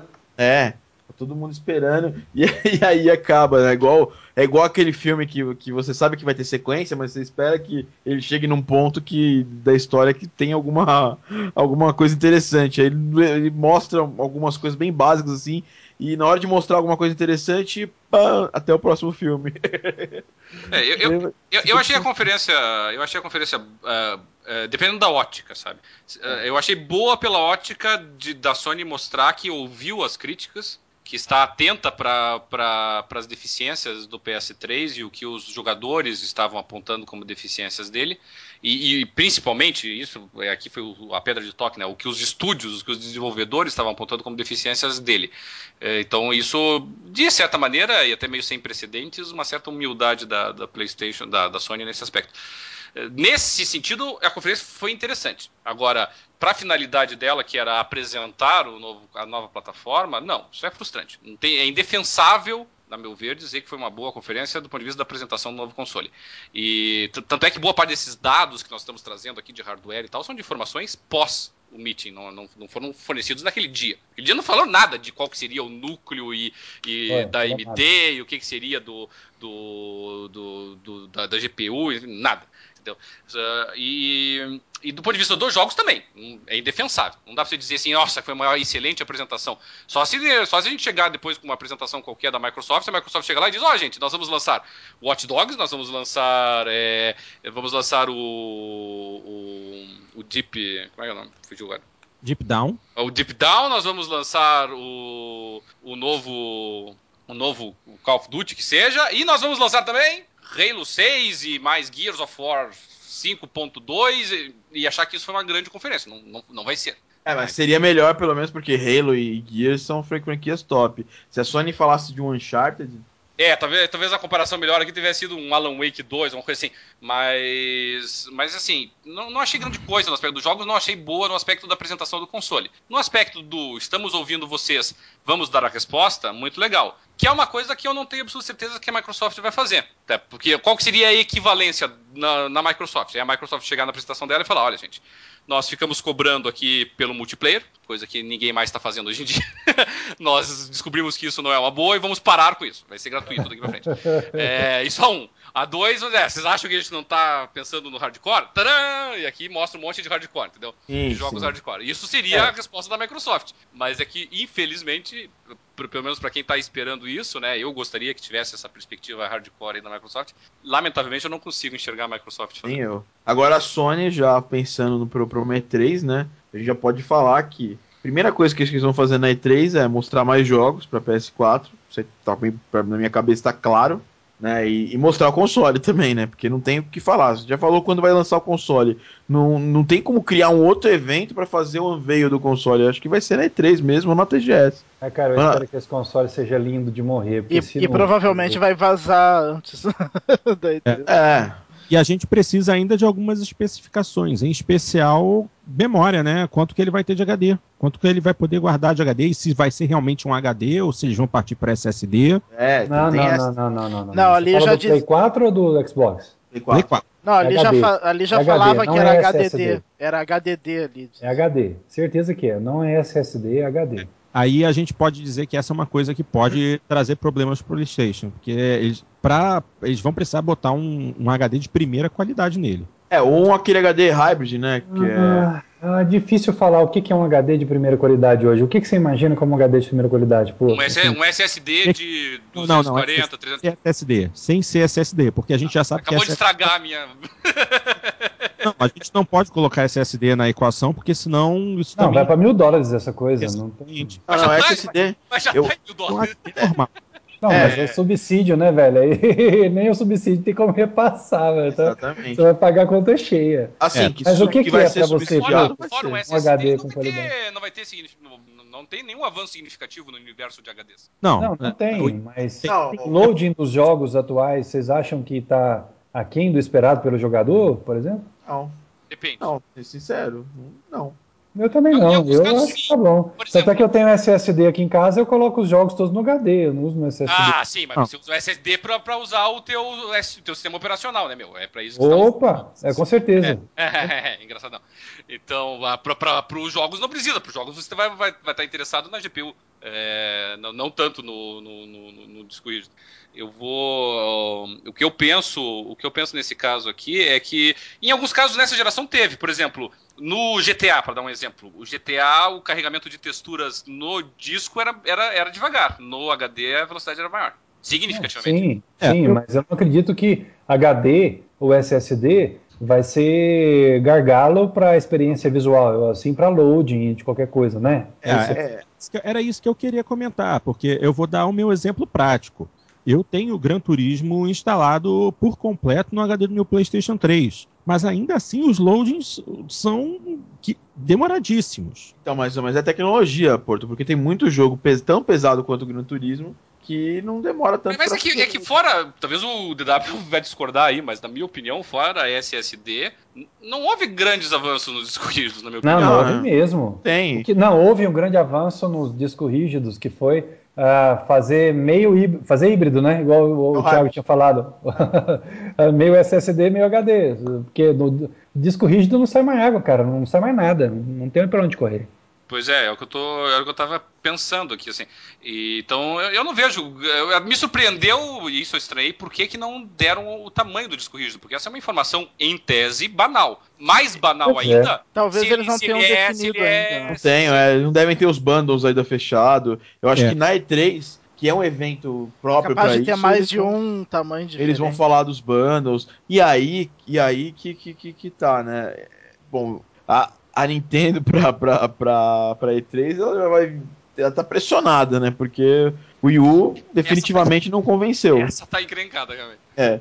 No, o Wii U definitivamente não convenceu ninguém, né? Nem os fãs da Nintendo estão tão, tão convencidos com o Wii U. Aí, vocês falaram. Do, depois do PS4, cara, ferrou. Vocês falaram isso, eu fiz uma relação de perdedores e ganhadores aqui. Eu, eu posso falar para vocês? Pode. Por favor. Discordem, concordem, marretem, whatever. Uh, perdedores, para mim, primeiro Intel, eu vou ler o que eu escrevi, sempre te, porque ela sempre teve a coroa no desempenho single threading, uh, e no multithread AMD não perde mais terreno, já não perdia, não vai perder mais. E a corrida para extrair cada gota de desempenho do console no longo termo vai beneficiar a programação para múltiplos núcleos, terreno onde as APUs da AMD se destacam, ok? Sim. Nintendo. Se o, se o, 300, se o, 300, se o novo Xbox vier com essa mesma configuração, sim. Não, mas é AMD, lá também é AMD. É, é não, vai ser, vai ser, claro, ignore, ignore. É, okay. é, é o sono já. É, okay. é eles vão Nintendo, tentar usar o o outro perdedor, o grande perdedor Nintendo, porque o Wii U não conseguiu despertar nenhum interesse fora do círculo dos fãs da Nintendo e agora foi exprimido dentro da expectativa de que os jogos para a nova geração tragam um visual melhor e emulem a experiência proporcionada pelo controle tablet. Sim, okay? claro, claro. Ok, fabricantes de consoles, porque eu acho que o Xbox 360 vai ter um hardware semelhante ao do PS3 com pequenas variações. Eu acredito nisso, tá? Eu também, então, porque nós já sabíamos disso. O Xbox 360 e o PS3 têm hardwares muito parecidos. É, quer dizer, são PCs, né? Então, criando um ecossistema que favorece os desenvolvedores, também estarão criando um ecossistema que favorece a portabilidade para outras plataformas, que podem se aproveitar disso. É a Isso minha. A operação de modelos de negócio alternativos, como é o caso, por exemplo, da Valve com seu Steambox. É, desculpa, DW, é, na verdade eu estava fazendo uma brincadeira contigo, tá? É, você falou do 360 e do PS3, você queria se referir ao novo Xbox e ao PS4. É, desculpe, isso mesmo. Então tá bom. Ok? Então eu é... acho que eles estão criando cobra. É, isso, isso eu não sei dizer, entendeu? Essa é, essa é uma conclusão mais complexa. É, é um chute meu. Dá, e, e, aí, não dá, pra, não dá pra gente ter, ter uma ideia fixa nisso aí, né? Eu também não, mas eu acho que eles estão Eu acho que depois de D3, cara, você consegue ter uma resposta mais, mais certa pra isso aí. É, é então, mas, assim... Mas já fica claro que a aproximação de PC já é automaticamente é, torna um Steambox um, um, um concorrente mais Sim, mais, mais próximo, próximo, né? É, exatamente. É, é, que eu não sei, é que o Steambox, é que isso é uma matéria quase para um outro programa, né? É que eu, eu, ainda, eu ainda olho o Steambox como se fosse um mero des desktop padronizado. O que não é ruim, o que não é ruim, eu não, não vejo problema nenhum. Mas, mas, é que isso, mas é que isso não é novidade, entendeu? Quer dizer, quanto tempo a gente já não conhece desktops padronizados? Sim. Não, mas, é, mas, mas, mas, mas, com a cara de console, né? É, talvez não voltado pro mercado é. de. Eu, eu por exemplo. Eu, mas mas, eu, mas os, os, da Razer já não são isso? É, os consoles da. O Alienware já não é isso? Mas, mas, mas não com interface, né? Não com sistema, né? É por isso que eu, por isso que eu falo em modelos de negócios alternativos e dei como exemplo a Valve com o Steambox. Eu não sei qual será o próximo modelo de é. negócio alternativo. É, eu estou só exemplificando. E eu, eu, falo para vocês, cara, eu sou um cara que eu não tenho paciência de jogar no PC. Para mim, o PC, para mim, o PC é, é trabalho. Console, sofá, televisão. Eu não levo meu PC pro, pro, pro, pro, pra minha sala de jogos. Então eu não tenho paciência de jogar no PC, não tenho paciência de instalar, não tenho paciência de ficar gerenciando. Eu gosto de botar o jogo e jogar. E, e, eu acho que a ideia desses, desses, novos modelos de negócio que a Steam quer, quer fazer é para atrair esse, esse público. É claro que ah, a gente Thiago, sabe que cresceu bastante o número de, de, de pessoas jogando no PC, mas eu. Thiago, eu vou te dar uma notícia ruim isso aqui agora ou. Essa geração que tá chegando, você vai levar o PC pra sala, só que ele é travesti. Então, só que, só que ele é um PC onde eu não vou, onde eu vou, onde eu não vou precisar ficar é, inicializando o sistema operacional, Vou, vou precisar ficar controlando. Ele é um PC ah, para jogos. Não sei não. Bom. Não sei, eu acho mais provável que você tenha que ficar iniciando o sistema operacional no, no novo Xbox e no novo PlayStation. É. Uh, aliás, quer dizer, na prática você vai ter que inicializar, isso é óbvio, né? Não, não, na já prática, faz isso. Né? É, na claro, prática já faz. já faz. É eu digo, Só que assim, você isso vai aumentar. Você não precisa se preocupar com isso. É, porque qual, qual, qual é o sistema operacional do PS3? É, bom, é a Cross Media Bar, é um sistema embutido e proprietário. É Linux, cara. É um porte de Linux. Não, não, não, não, não, não, não é o porte. PS3 de... é? Não, ele tem a capacidade de rodar não, Linux. Não, não, não, não, não. O sistema é baseado não em tem mais. Não tem mais. Não, aqui, inclusive, mas o, o sistema principal é, é Linux. É, não é não. Mas a é. questão, o DW, a questão da praticidade, cara, de você é, não precisar se preocupar com isso, entendeu? É claro que hoje está muito mais fácil, hoje com, com Steam, você Mas eu, tem... Eu acho, é isso que eu te dizer. Eu acho que nos PCs, eu já não me preocupo mais com isso, tá? Eu, eu às vezes até fico meio chateado, sabe, Thiago? Porque às vezes eu acho que o meu computador tá tão automatizado, tá fazendo tantas coisas sem a minha participação, que, que isso gera algumas complicações para mim. No passado, entendeu? Eu, eu, eu, tenho, eu vou ter que. Vai delatar a minha idade, né? mas eu, eu era muito pequenininho no meu primeiro computador. Meu primeiro computador foi em 85. Uhum. É, mas tudo bem, ali quem mexia era o meu pai, né? O meu primeiro computador mesmo foi em 90, 91. Tá, é, mas o na, naquela época, quando eu fazia alguma coisa, tudo eu tinha que fazer. Então, se dava algum problema no meu computador, eu conseguia traçar meus passos para identificar onde surgiu a encrenca, entendeu?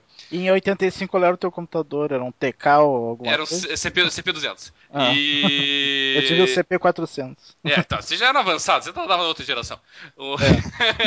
É. Os jogos rodando em toca-fita. Ah, hoje em dia, por exemplo, às vezes o meu computador me coloca alguns problemas ali, assim, eu não sei nem de onde é que surgiu, ele me avisa de um programa que eu não me lembro de ter instalado, enfim, é, tem esse problema, sabe? Tá tudo muito, muito. É, só pra ter uma ideia, eu, eu sou tão old school nisso que eu desativei o update automático do Windows. Desativei não, eu, eu preciso sempre da minha confirmação para fazer qualquer coisa, porque esse negócio de fazer tudo sem eu mandar me, me incomoda. Eu também sou assim.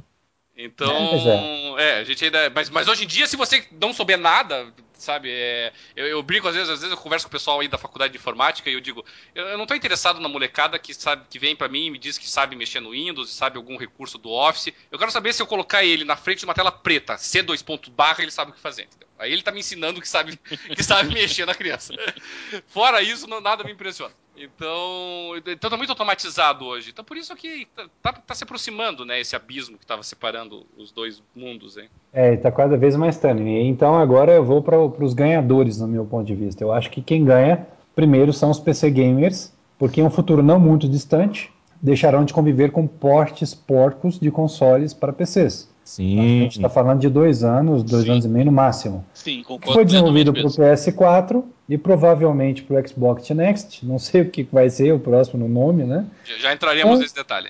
É, com alguns ajustes, deverá rodar nos PCs com impacto muito menor na experiência do que aquele que assistimos hoje. Além disso, o PS4 não será gargalo para melhoria de aspectos visuais no PC, já que bastará aos desenvolvedores de jogos para PC adicionar uma camada a mais de efeitos nas GPUs sustentados pela programação multithreading já existente e que é naturalmente escalável, quer dizer, você ganha escala com isso, coloca só placas gráficas maior, melhores e não perde todo o esforço que você fez. É, do, do ponto de vista da, do desenvolvimento de jogos, o- os consoles com essa configuração não são mais um estorvo tão grande para o PC quanto foram nessa geração.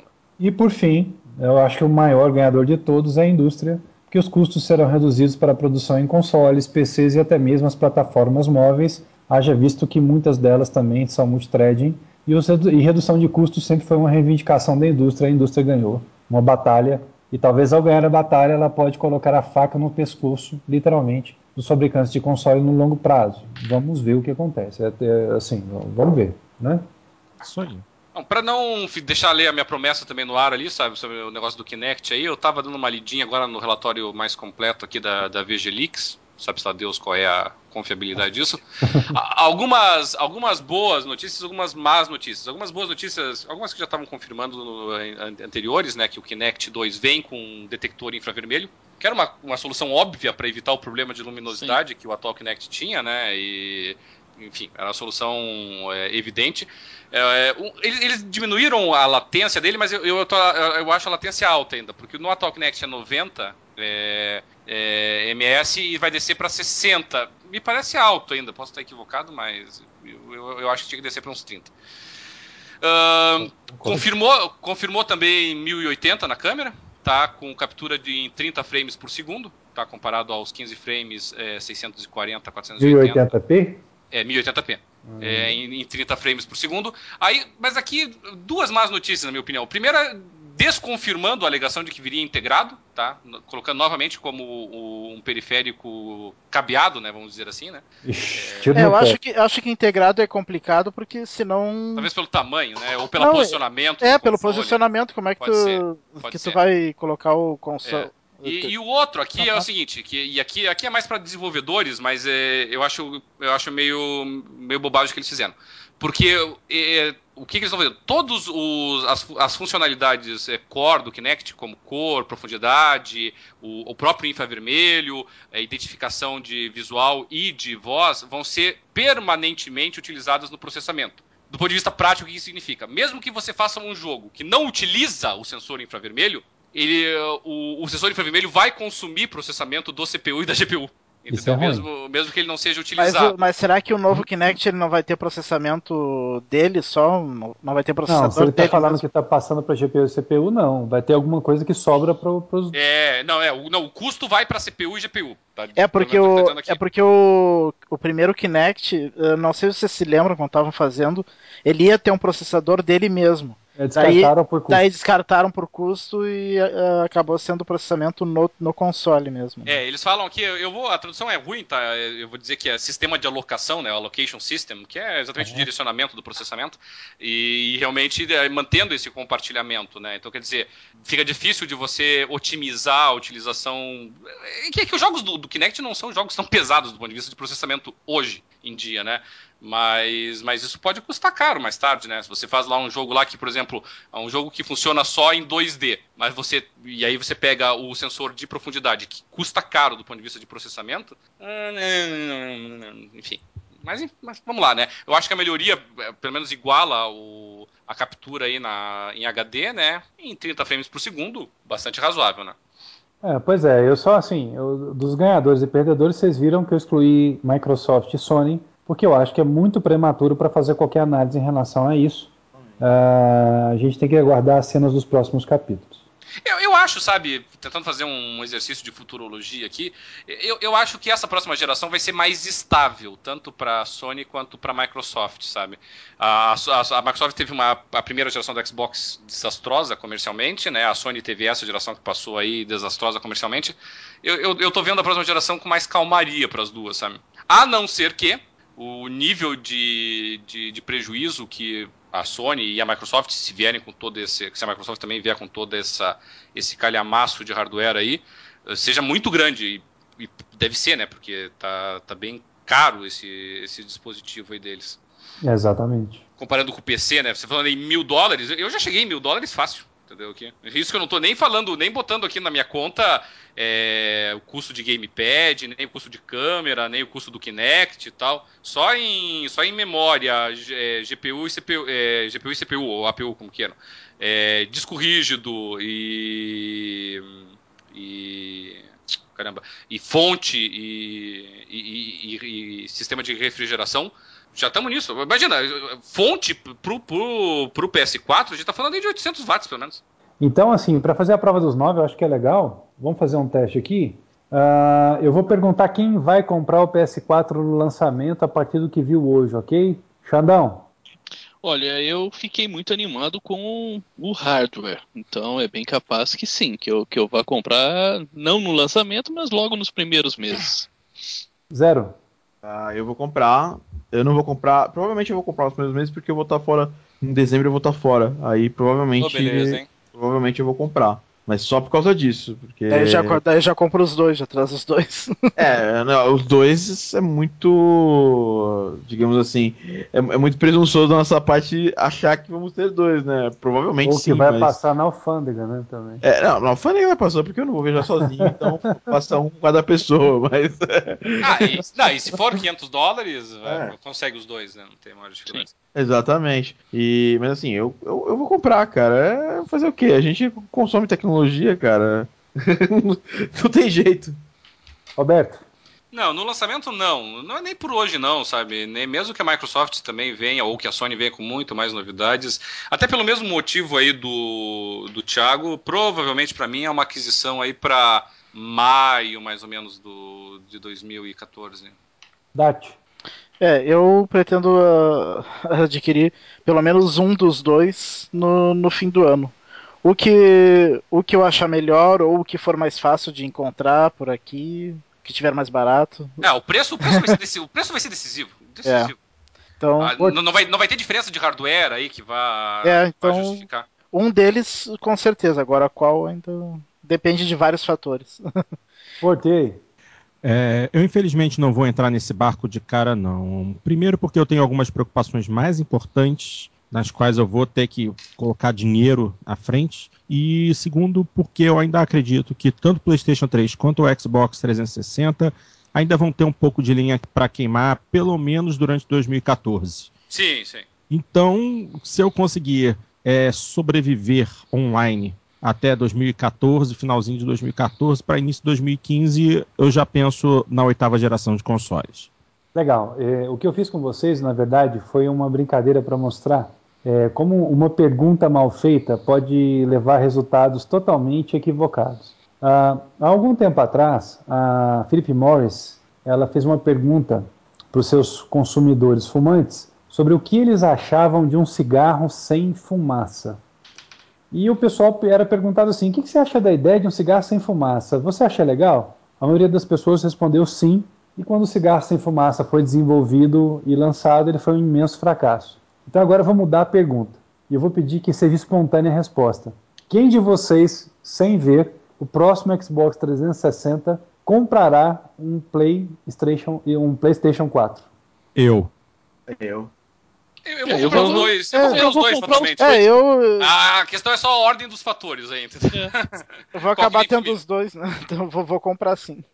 vou acabar com é, é, é, que nós, né? é, é, que nós, é, nós não somos parâmetros, né? É, não né, somos parâmetro nenhum pra, pra estabelecer. Que eu posso ser um deles que provavelmente vou demorar um tempo mais pra comprar, mas vou, vou acabar tendo os dois. Nós fazemos parte de uma, de uma minoria do mercado, uma minoria que, que tem um belo custo-benefício, que gasta bastante nessa.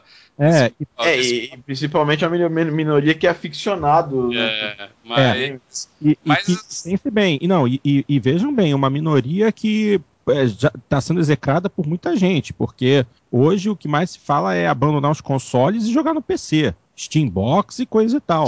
jogar no iPad. Ainda, ainda... Agora, a próxima pergunta, que é muito legal, é quem comprará o Wii U, além do PS4 e do Xbox Next? Não. Não. Não. não. não. Então deu pra perceber mas, quem mas tá... Mas eu aceito assim... de presente, hein, se alguém quiser de. Eu acho legal falar isso, deu pra... É, é Nada que uma bela pra... não. O intuito era para perceber quem tá dentro do jogo e quem não tá. Eu acho que Sony e Microsoft estão vivas no jogo, uh, Nintendo nem tanto, como a gente percebeu a partir dessas coisas que a gente viu. E a, talvez a única, a única ordem é o que vai ser adquirido primeiro pelos gamers, né? É, a, a, Nintendo, a resposta aí. A Nintendo vai ter que lançar um novo console. Não vai escapar disso. Mas será que ela consegue lançar um novo console? Consegue, consegue. A Nintendo já, já, a Nintendo já amargou umas vendas de alguns consoles dela que, pelo amor de Deus.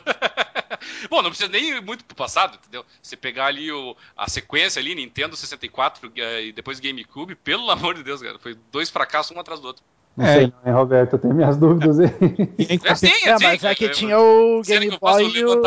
É que do... tinha o Game Boy e o DS segurando ela, não. É. Tem, tem isso, mas as, as vendas do, do 64 e do, do, do, do GameCube foi medonho o troço, entendeu? Não, e lembre-se também que o 3DS começou muito mal, muito, muito mal. Teve gente dizendo que foi uma cagada da Nintendo e hoje ele já tá com um nível de vendas excelente. Tá, tá, tá. Tá, tá consolidado já já está consolidado. Ele conseguiu fazer o que o, P, o PS Vita não conseguiu. É. O pessoal não é, chegou. Não é, é em, parte pela, em parte pela arrogância da Sony, né? De não ter baixado o preço ainda. Sim, sim. E de exatamente. cobrar os olhos da cara até porque a, porque a Nintendo conseguiu virar o jogo porque baixou bastante o preço, né? Em seguida que, que começou se bem que, se bem que o Vita agora caiu de preço no Japão. No Japão normalmente é mais caro do que no Ocidente. E tanto a versão Wi-Fi quanto a versão Wi-Fi mais 3G do Vita agora está custando, se não me engano, 230 dólares. É, é tá, tá chegando é... em níveis razoáveis. Sim, e possivelmente se o, o Vita tiver uma redução de preço para os Estados Unidos, ele vai ficar no esbarro dos 200 dólares. O que... mas, mas aqui no Brasil ele está meio supervalorizado então, né? Porque por esse preço ele tinha que chegar aqui no Brasil na casa de uns 800 reais, e não tá Exato. isso, né? Tá, tá... Não, não, não. A Sony... Você sabe muito bem que a Sony do Brasil trata seus produtos como material premium. É, isso é verdade. Entendeu? Por isso eles supervalorizam o que eles vendem aqui. Se você quiser realmente ter um PlayStation Vita, o ideal ainda é importar, infelizmente. É, eu comprei o meu, o meu Vita quando eu viajei para a Europa. Eu acho o melhor, o melhor portátil que eu já usei. É fantástico. Sim, do ponto de vista do mas, hardware, sem comparação. É, mas cara, sei lá. É. Não, não, não, acho que não, vai, não vira, não é fácil não. Mesmo é. com todo o esforço da, da Sony aí, não, não sei não. Hein? não então, eu, eu acho que é, vocês estavam falando da Nintendo, se ela vai lançar o próximo console. Olha, não sei se de mesa. Portátil a Nintendo é, é impressionante, ela consegue sobreviver.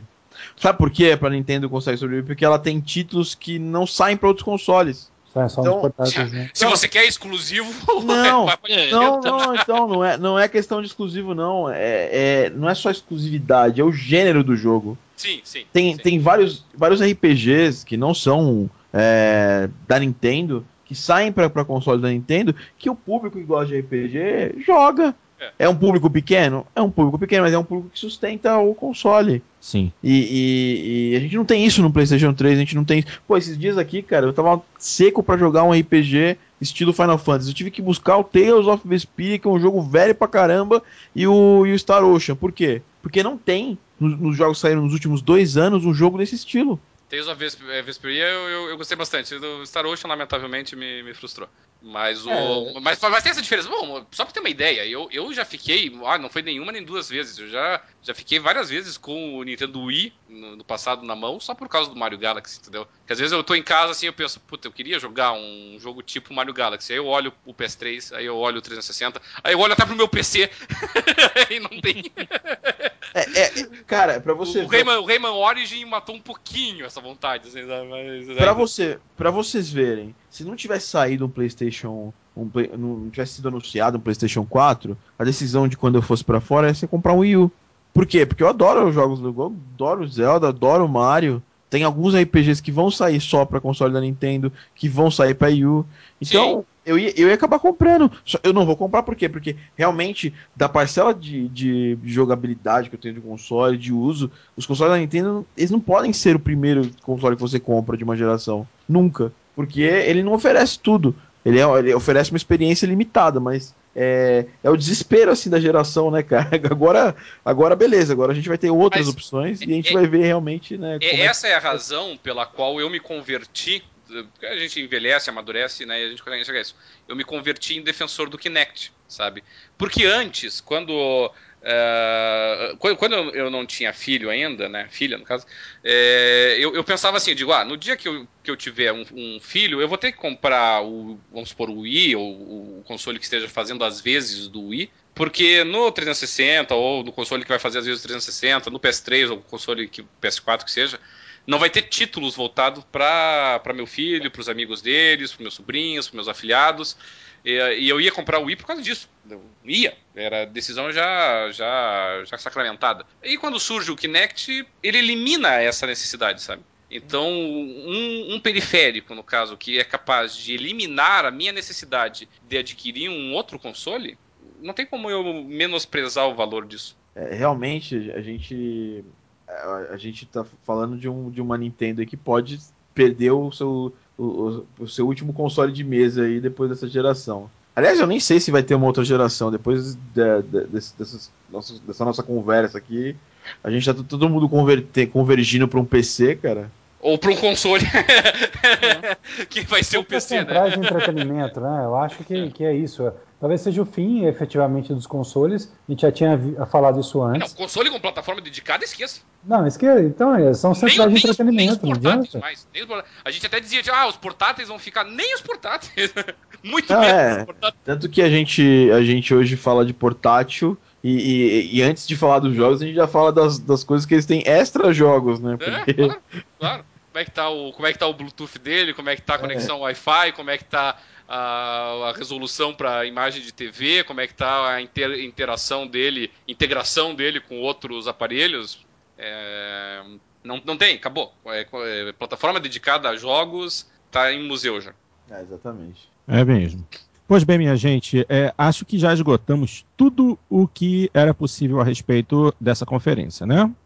Sabe o que eu tava pensando aqui? Desculpa, desculpa interromper a, o tempo ainda. Vai chegar um dia, porque a gente por muito tempo teve orgulho, ou pelo menos os fãs de videogame tiveram orgulho de dizer que, o que o, a plataforma era dedicada a videogame, a, só, só a jogos. E, e, eu fico imaginando no futuro, vamos supor aí daqui a uns. Bota aí uns 50, talvez nem precise tanto, mas que sejam uns 50 anos, né? E as pessoas vão dizer assim, ó, esse console, é, esse aparelho aqui, esse aparelho eletrônico aqui, ele jogava jogos. E os caras vão virar, mas ele só jogava jogos? Era só isso? é o que falam no telefone hoje, né?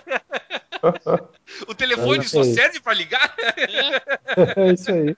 Não, tem gente que não sabe aquela, né, aquela, aquela roda do telefone, né, antiga, não sabe como funciona. É verdade. Sabe não, sabe não.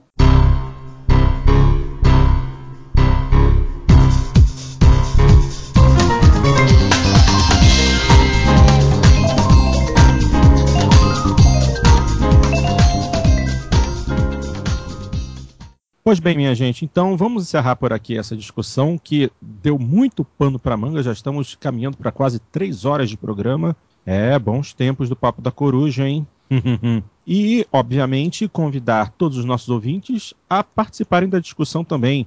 Por favor, enviem e-mail para jogandopapo.jogandopapo.com.br dando suas impressões a respeito da conferência da Sony, o que, que vocês acham que o PlayStation 4 pode trazer de novo, o que, que decepcionou vocês. No próximo programa, com certeza, vamos estar lendo suas mensagens, que obviamente engrandecem a discussão.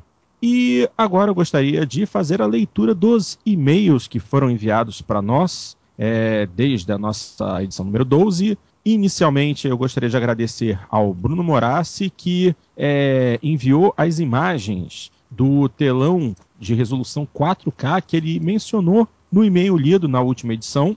Muitíssimo interessante. Aqui Lamentamos temos... profundamente que nenhum de nós tenha um aparelho de 4K para poder enxergar as qualidades da imagem, mas ficamos felizes com ela.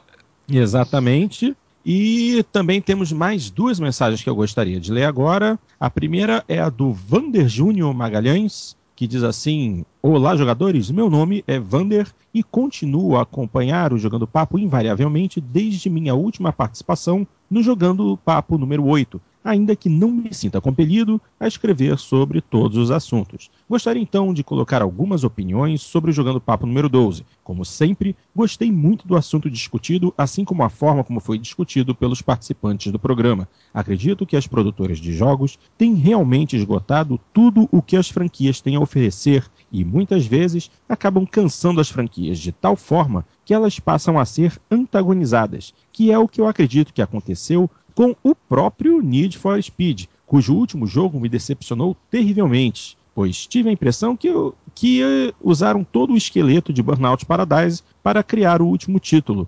Tanto que, para antagonizar o game, enquanto converso com um amigo fã do título, gosto de corrigi-lo sempre que ele diz o nome do jogo, perguntando se ele não quis dizer Burnout Most Wanted. De qualquer forma, gosto muito de jogos de corrida e provavelmente vou acabar curtindo um outro game que futuramente a Electronic Arts venha a lançar pela franquia.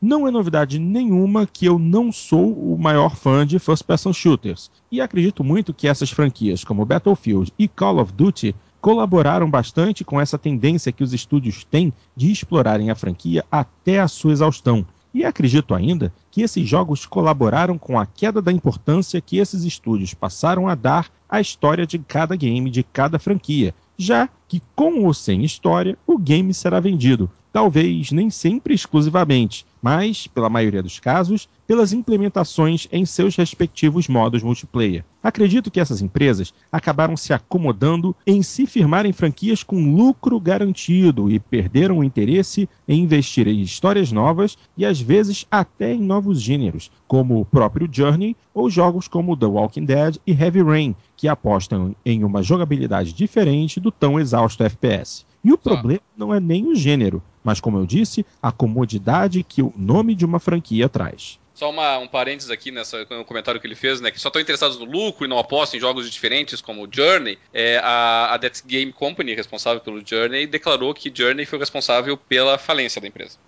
é, não, é, infelizmente, a gente sabe, a gente, a, a gente aprecia as qualidades artísticas do jogo, mas ela falou com todas as letras que o jogo levou a empresa à bancarrota. Tá? Terminou o contrato dela com a Sony, os jogos dela daqui para frente serão todos multiplataforma. Ela acha que isso é uma forma de, de viabilizar economicamente os jogos, né? Mas infelizmente, é, é triste dizer isso, mas infelizmente aí está a razão pela qual essas empresas não apostam em jogos como Journey. Bom, Deixa eu então dar continuidade aqui. É, nesse quesito, gosto sempre de estar a Ubisoft, que, como vocês mesmos disseram, decidiram abandonar o Prince of Persia, que era uma franquia de peso, a fim de criar uma franquia nova que acabou por se tornar um outro game de enorme peso no mercado. Gosto muito da Ubisoft porque ela está sempre apostando em novas histórias, que é o caso de Watch Dogs, game que estou extremamente ansioso para conferir no lançamento. Todos nós. Cito esse jogo, pois apesar de usar um gênero já bastante utilizado por outros games como Uncharted, misturando elementos de jogos de tiro com aventura,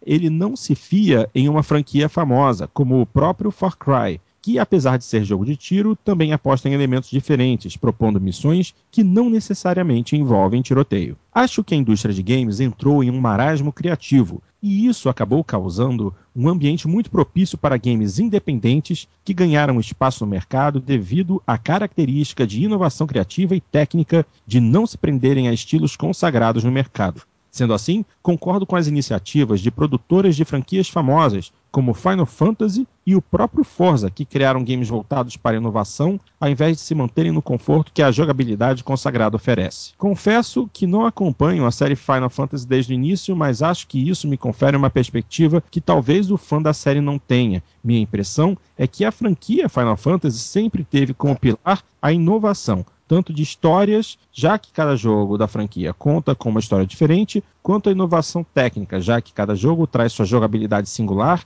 e seus gráficos característicos, que sempre aumentam o teto de melhor gráficos daquela geração. Me desculpa, mas eu vou discordar completamente disso. Jogabilidade não, jogabilidade sempre é a mesma. Sempre que o, o novo console oferece, mas nunca foge de um visual pré-determinado que é um estilo bem característico da Square. O Forza, por sua vez, trouxe como inovação uma abordagem mais leve da física característica de seu game. Peraí, é, qual Forza? Porque aqui não está identificado. É Acredito que esteja falando, que esteja falando Horizon, né? Exatamente. Trouxe... Que não deve ser chamado de Forza.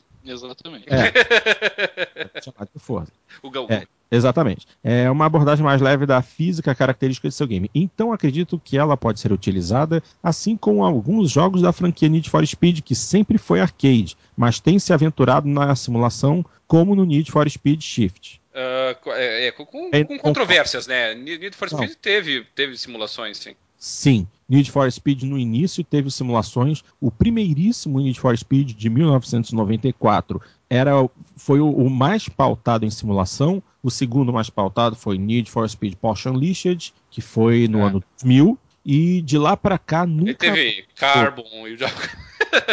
pra cá nunca mais houve um Need for Speed em simulação. Inclusive, eu posso dizer isso porque até mesmo Need for Speed Shift e Shift 2 tentam arranhar um pouco o âmbito da simulação, mas não conseguem. Continuam sendo dois se títulos vendem arcade. como se fosse, mas não é. Né? Exatamente. Ambos os jogos foram desenvolvidos pelas Lightly Mad Studios. a empresa tem um background de simulação, mas nenhum dos dois pode ser encarados como simulação. Forza 4, sim, simulação. Forza Horizon, meio termo. Eu colocaria Forza Horizon junto com o Shift. É, claro, claro. Como, de como a física é implementada. Uh, então, continuando aqui com a mensagem. Então, acho que a iniciativa de sair de sua zona de conforto deve ser sempre incentivada, pois, embora talvez produza games que decepcionem os fãs mais conservadores, também abre caminho para a produção de games excelentes que fogem da fórmula de sucesso garantido que acaba tolhindo a criatividade e a inovação. Encerro esse e-mail novamente agradecendo a todos pelo excelente trabalho que a equipe do Jogando Papo tem desempenhado em produzir programas com assuntos relevantes discutidos com tanto cuidado e excelência Agradeço novamente pela cobertura, dispor minha opinião sobre o assunto. Cordialmente, Vander. Vander, muito obrigado pela sua mensagem. É, realmente tem bastante coisa aí é, em que a gente concorda, algumas até que a gente discordou, mas é isso aí. Vamos colocar a discussão sempre adiante.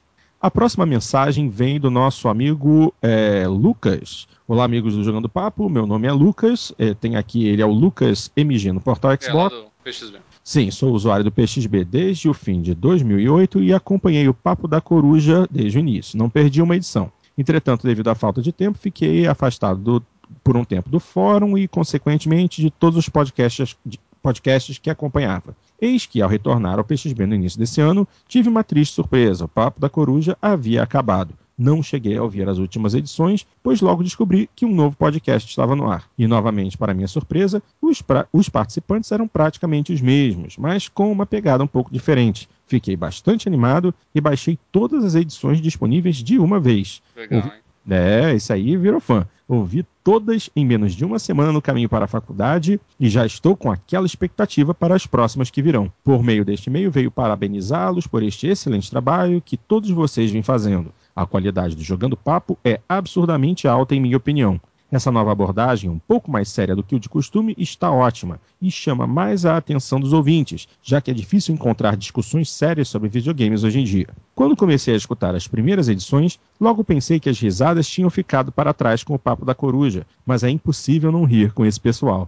A cada edição me divirto mais e, ao mesmo tempo, fico mais informado e passo a ver os temas abordados de uma forma diferente. Sendo assim, o podcast vem alcançando seu objetivo a cada edição, que é informar de, de, maneira séria, mas ao mesmo tempo de maneira divertida e prazerosa. Que vocês continuem sempre fazendo este grande trabalho, discutindo de forma inteligente, informando, entretendo e divertindo a todos os seus ouvintes, mostrando que nem todo gamer é burro, como diz o Luquita. espero, que, espero que um dia possa conhecê-los e participar de jogatinas. Infelizmente, tenho somente o PlayStation 3. Mas, quem sabe na geração que está por vir. Um grande abraço a todos e fiquem com Deus. Pô, Lucas, valeu aí pelo, pelo, pelas palavras tão, tão educadas. Agradecemos aí a sua, a sua audiência. Vamos fazer de tudo para melhorar ainda mais a qualidade do programa e atrair cada vez mais gente como você e informar, que essa é a nossa premissa básica, né? Pô, mas o Lucas nem bem chegou aí, se manifestou, você já deu um como você, cara? Eu, mas o. Você... É... é, achei que foi tão educado, você já. Oh, não. É a influência do, do, do Dildo, né? Do Glow Dildo. Deve ser Glow Dildo demais. É, falou o... demais de é... hoje. Mas, mas ele, ele, ele fala aí do, do infelizmente tem o PS3, mas, mas todos nós. É, todos nós, seja, infelizmente, temos. Todos também. nós e todos nós temos também, então não seja por isso. E também, infelizmente, né? Nós, nós participamos de, de, de jogatinas também no PS3, é só nos adicionar por lá também, nossos. Usando nossos... da. Eu acho até que eu Aliás, tenho ele na minha lista lá no PS3. É, nosso nome de usuário costuma ser o mesmo do, do, do Xbox. Mas assim, Lucas, usando da liberdade poética do Porto, assim como você, eu tenho um PS3, cara, então. tá é, fique, fique, tranquilo. é, só que, só que a gente nunca joga online lá. O Porto é que joga mais, eu acho. Não, olha, não, eu, eu, eu, eu, até jogo online lá, só que. Só que em silêncio, né? Claro. Senão não seria o PS3. Não, eu já joguei online lá algumas vezes, mas faz tempo que eu não jogo. Tá na hora da mas, gente. É, mas é, é só combinar. Não, eu, joga, eu jogava online com, com Dart no, no PS3, mas com um 360 ligado pra gente ficar conversando no grupo, né? É, dá pra fazer isso. é, pra fazer isso, é só lembrar de dar uma mexidinha no joystick pelo menos a cada 10 é, minutos pra ele não sim. apagar. Ou, mais fácil ainda, bota o se smart... For, se for o headset sem fio, nem precisa fazer isso. É. Eu, eu ainda sou da opinião que é melhor botar o celular no peito com, com o microfone e montar uma sala no Skype. É, é. Não, mas, mas eu tenho o headset do PlayStation 3. Eu também, mas o, o, o é som. É ruim demais o áudio. De repente é mais fácil assim. Ou então a gente cria uma sala no TeamSpeak, no PC. Gente, isso tudo tá acabando, isso tudo tá acabando. Ano Ou que vem, não, história Ou diferente. Não. Ou não, vamos ver, vamos ver. É, a gente não sabe se vai acabar ou não. A esperança é a última que morre, né, Xandão? Ainda bem que minha sogra não chama Esperança.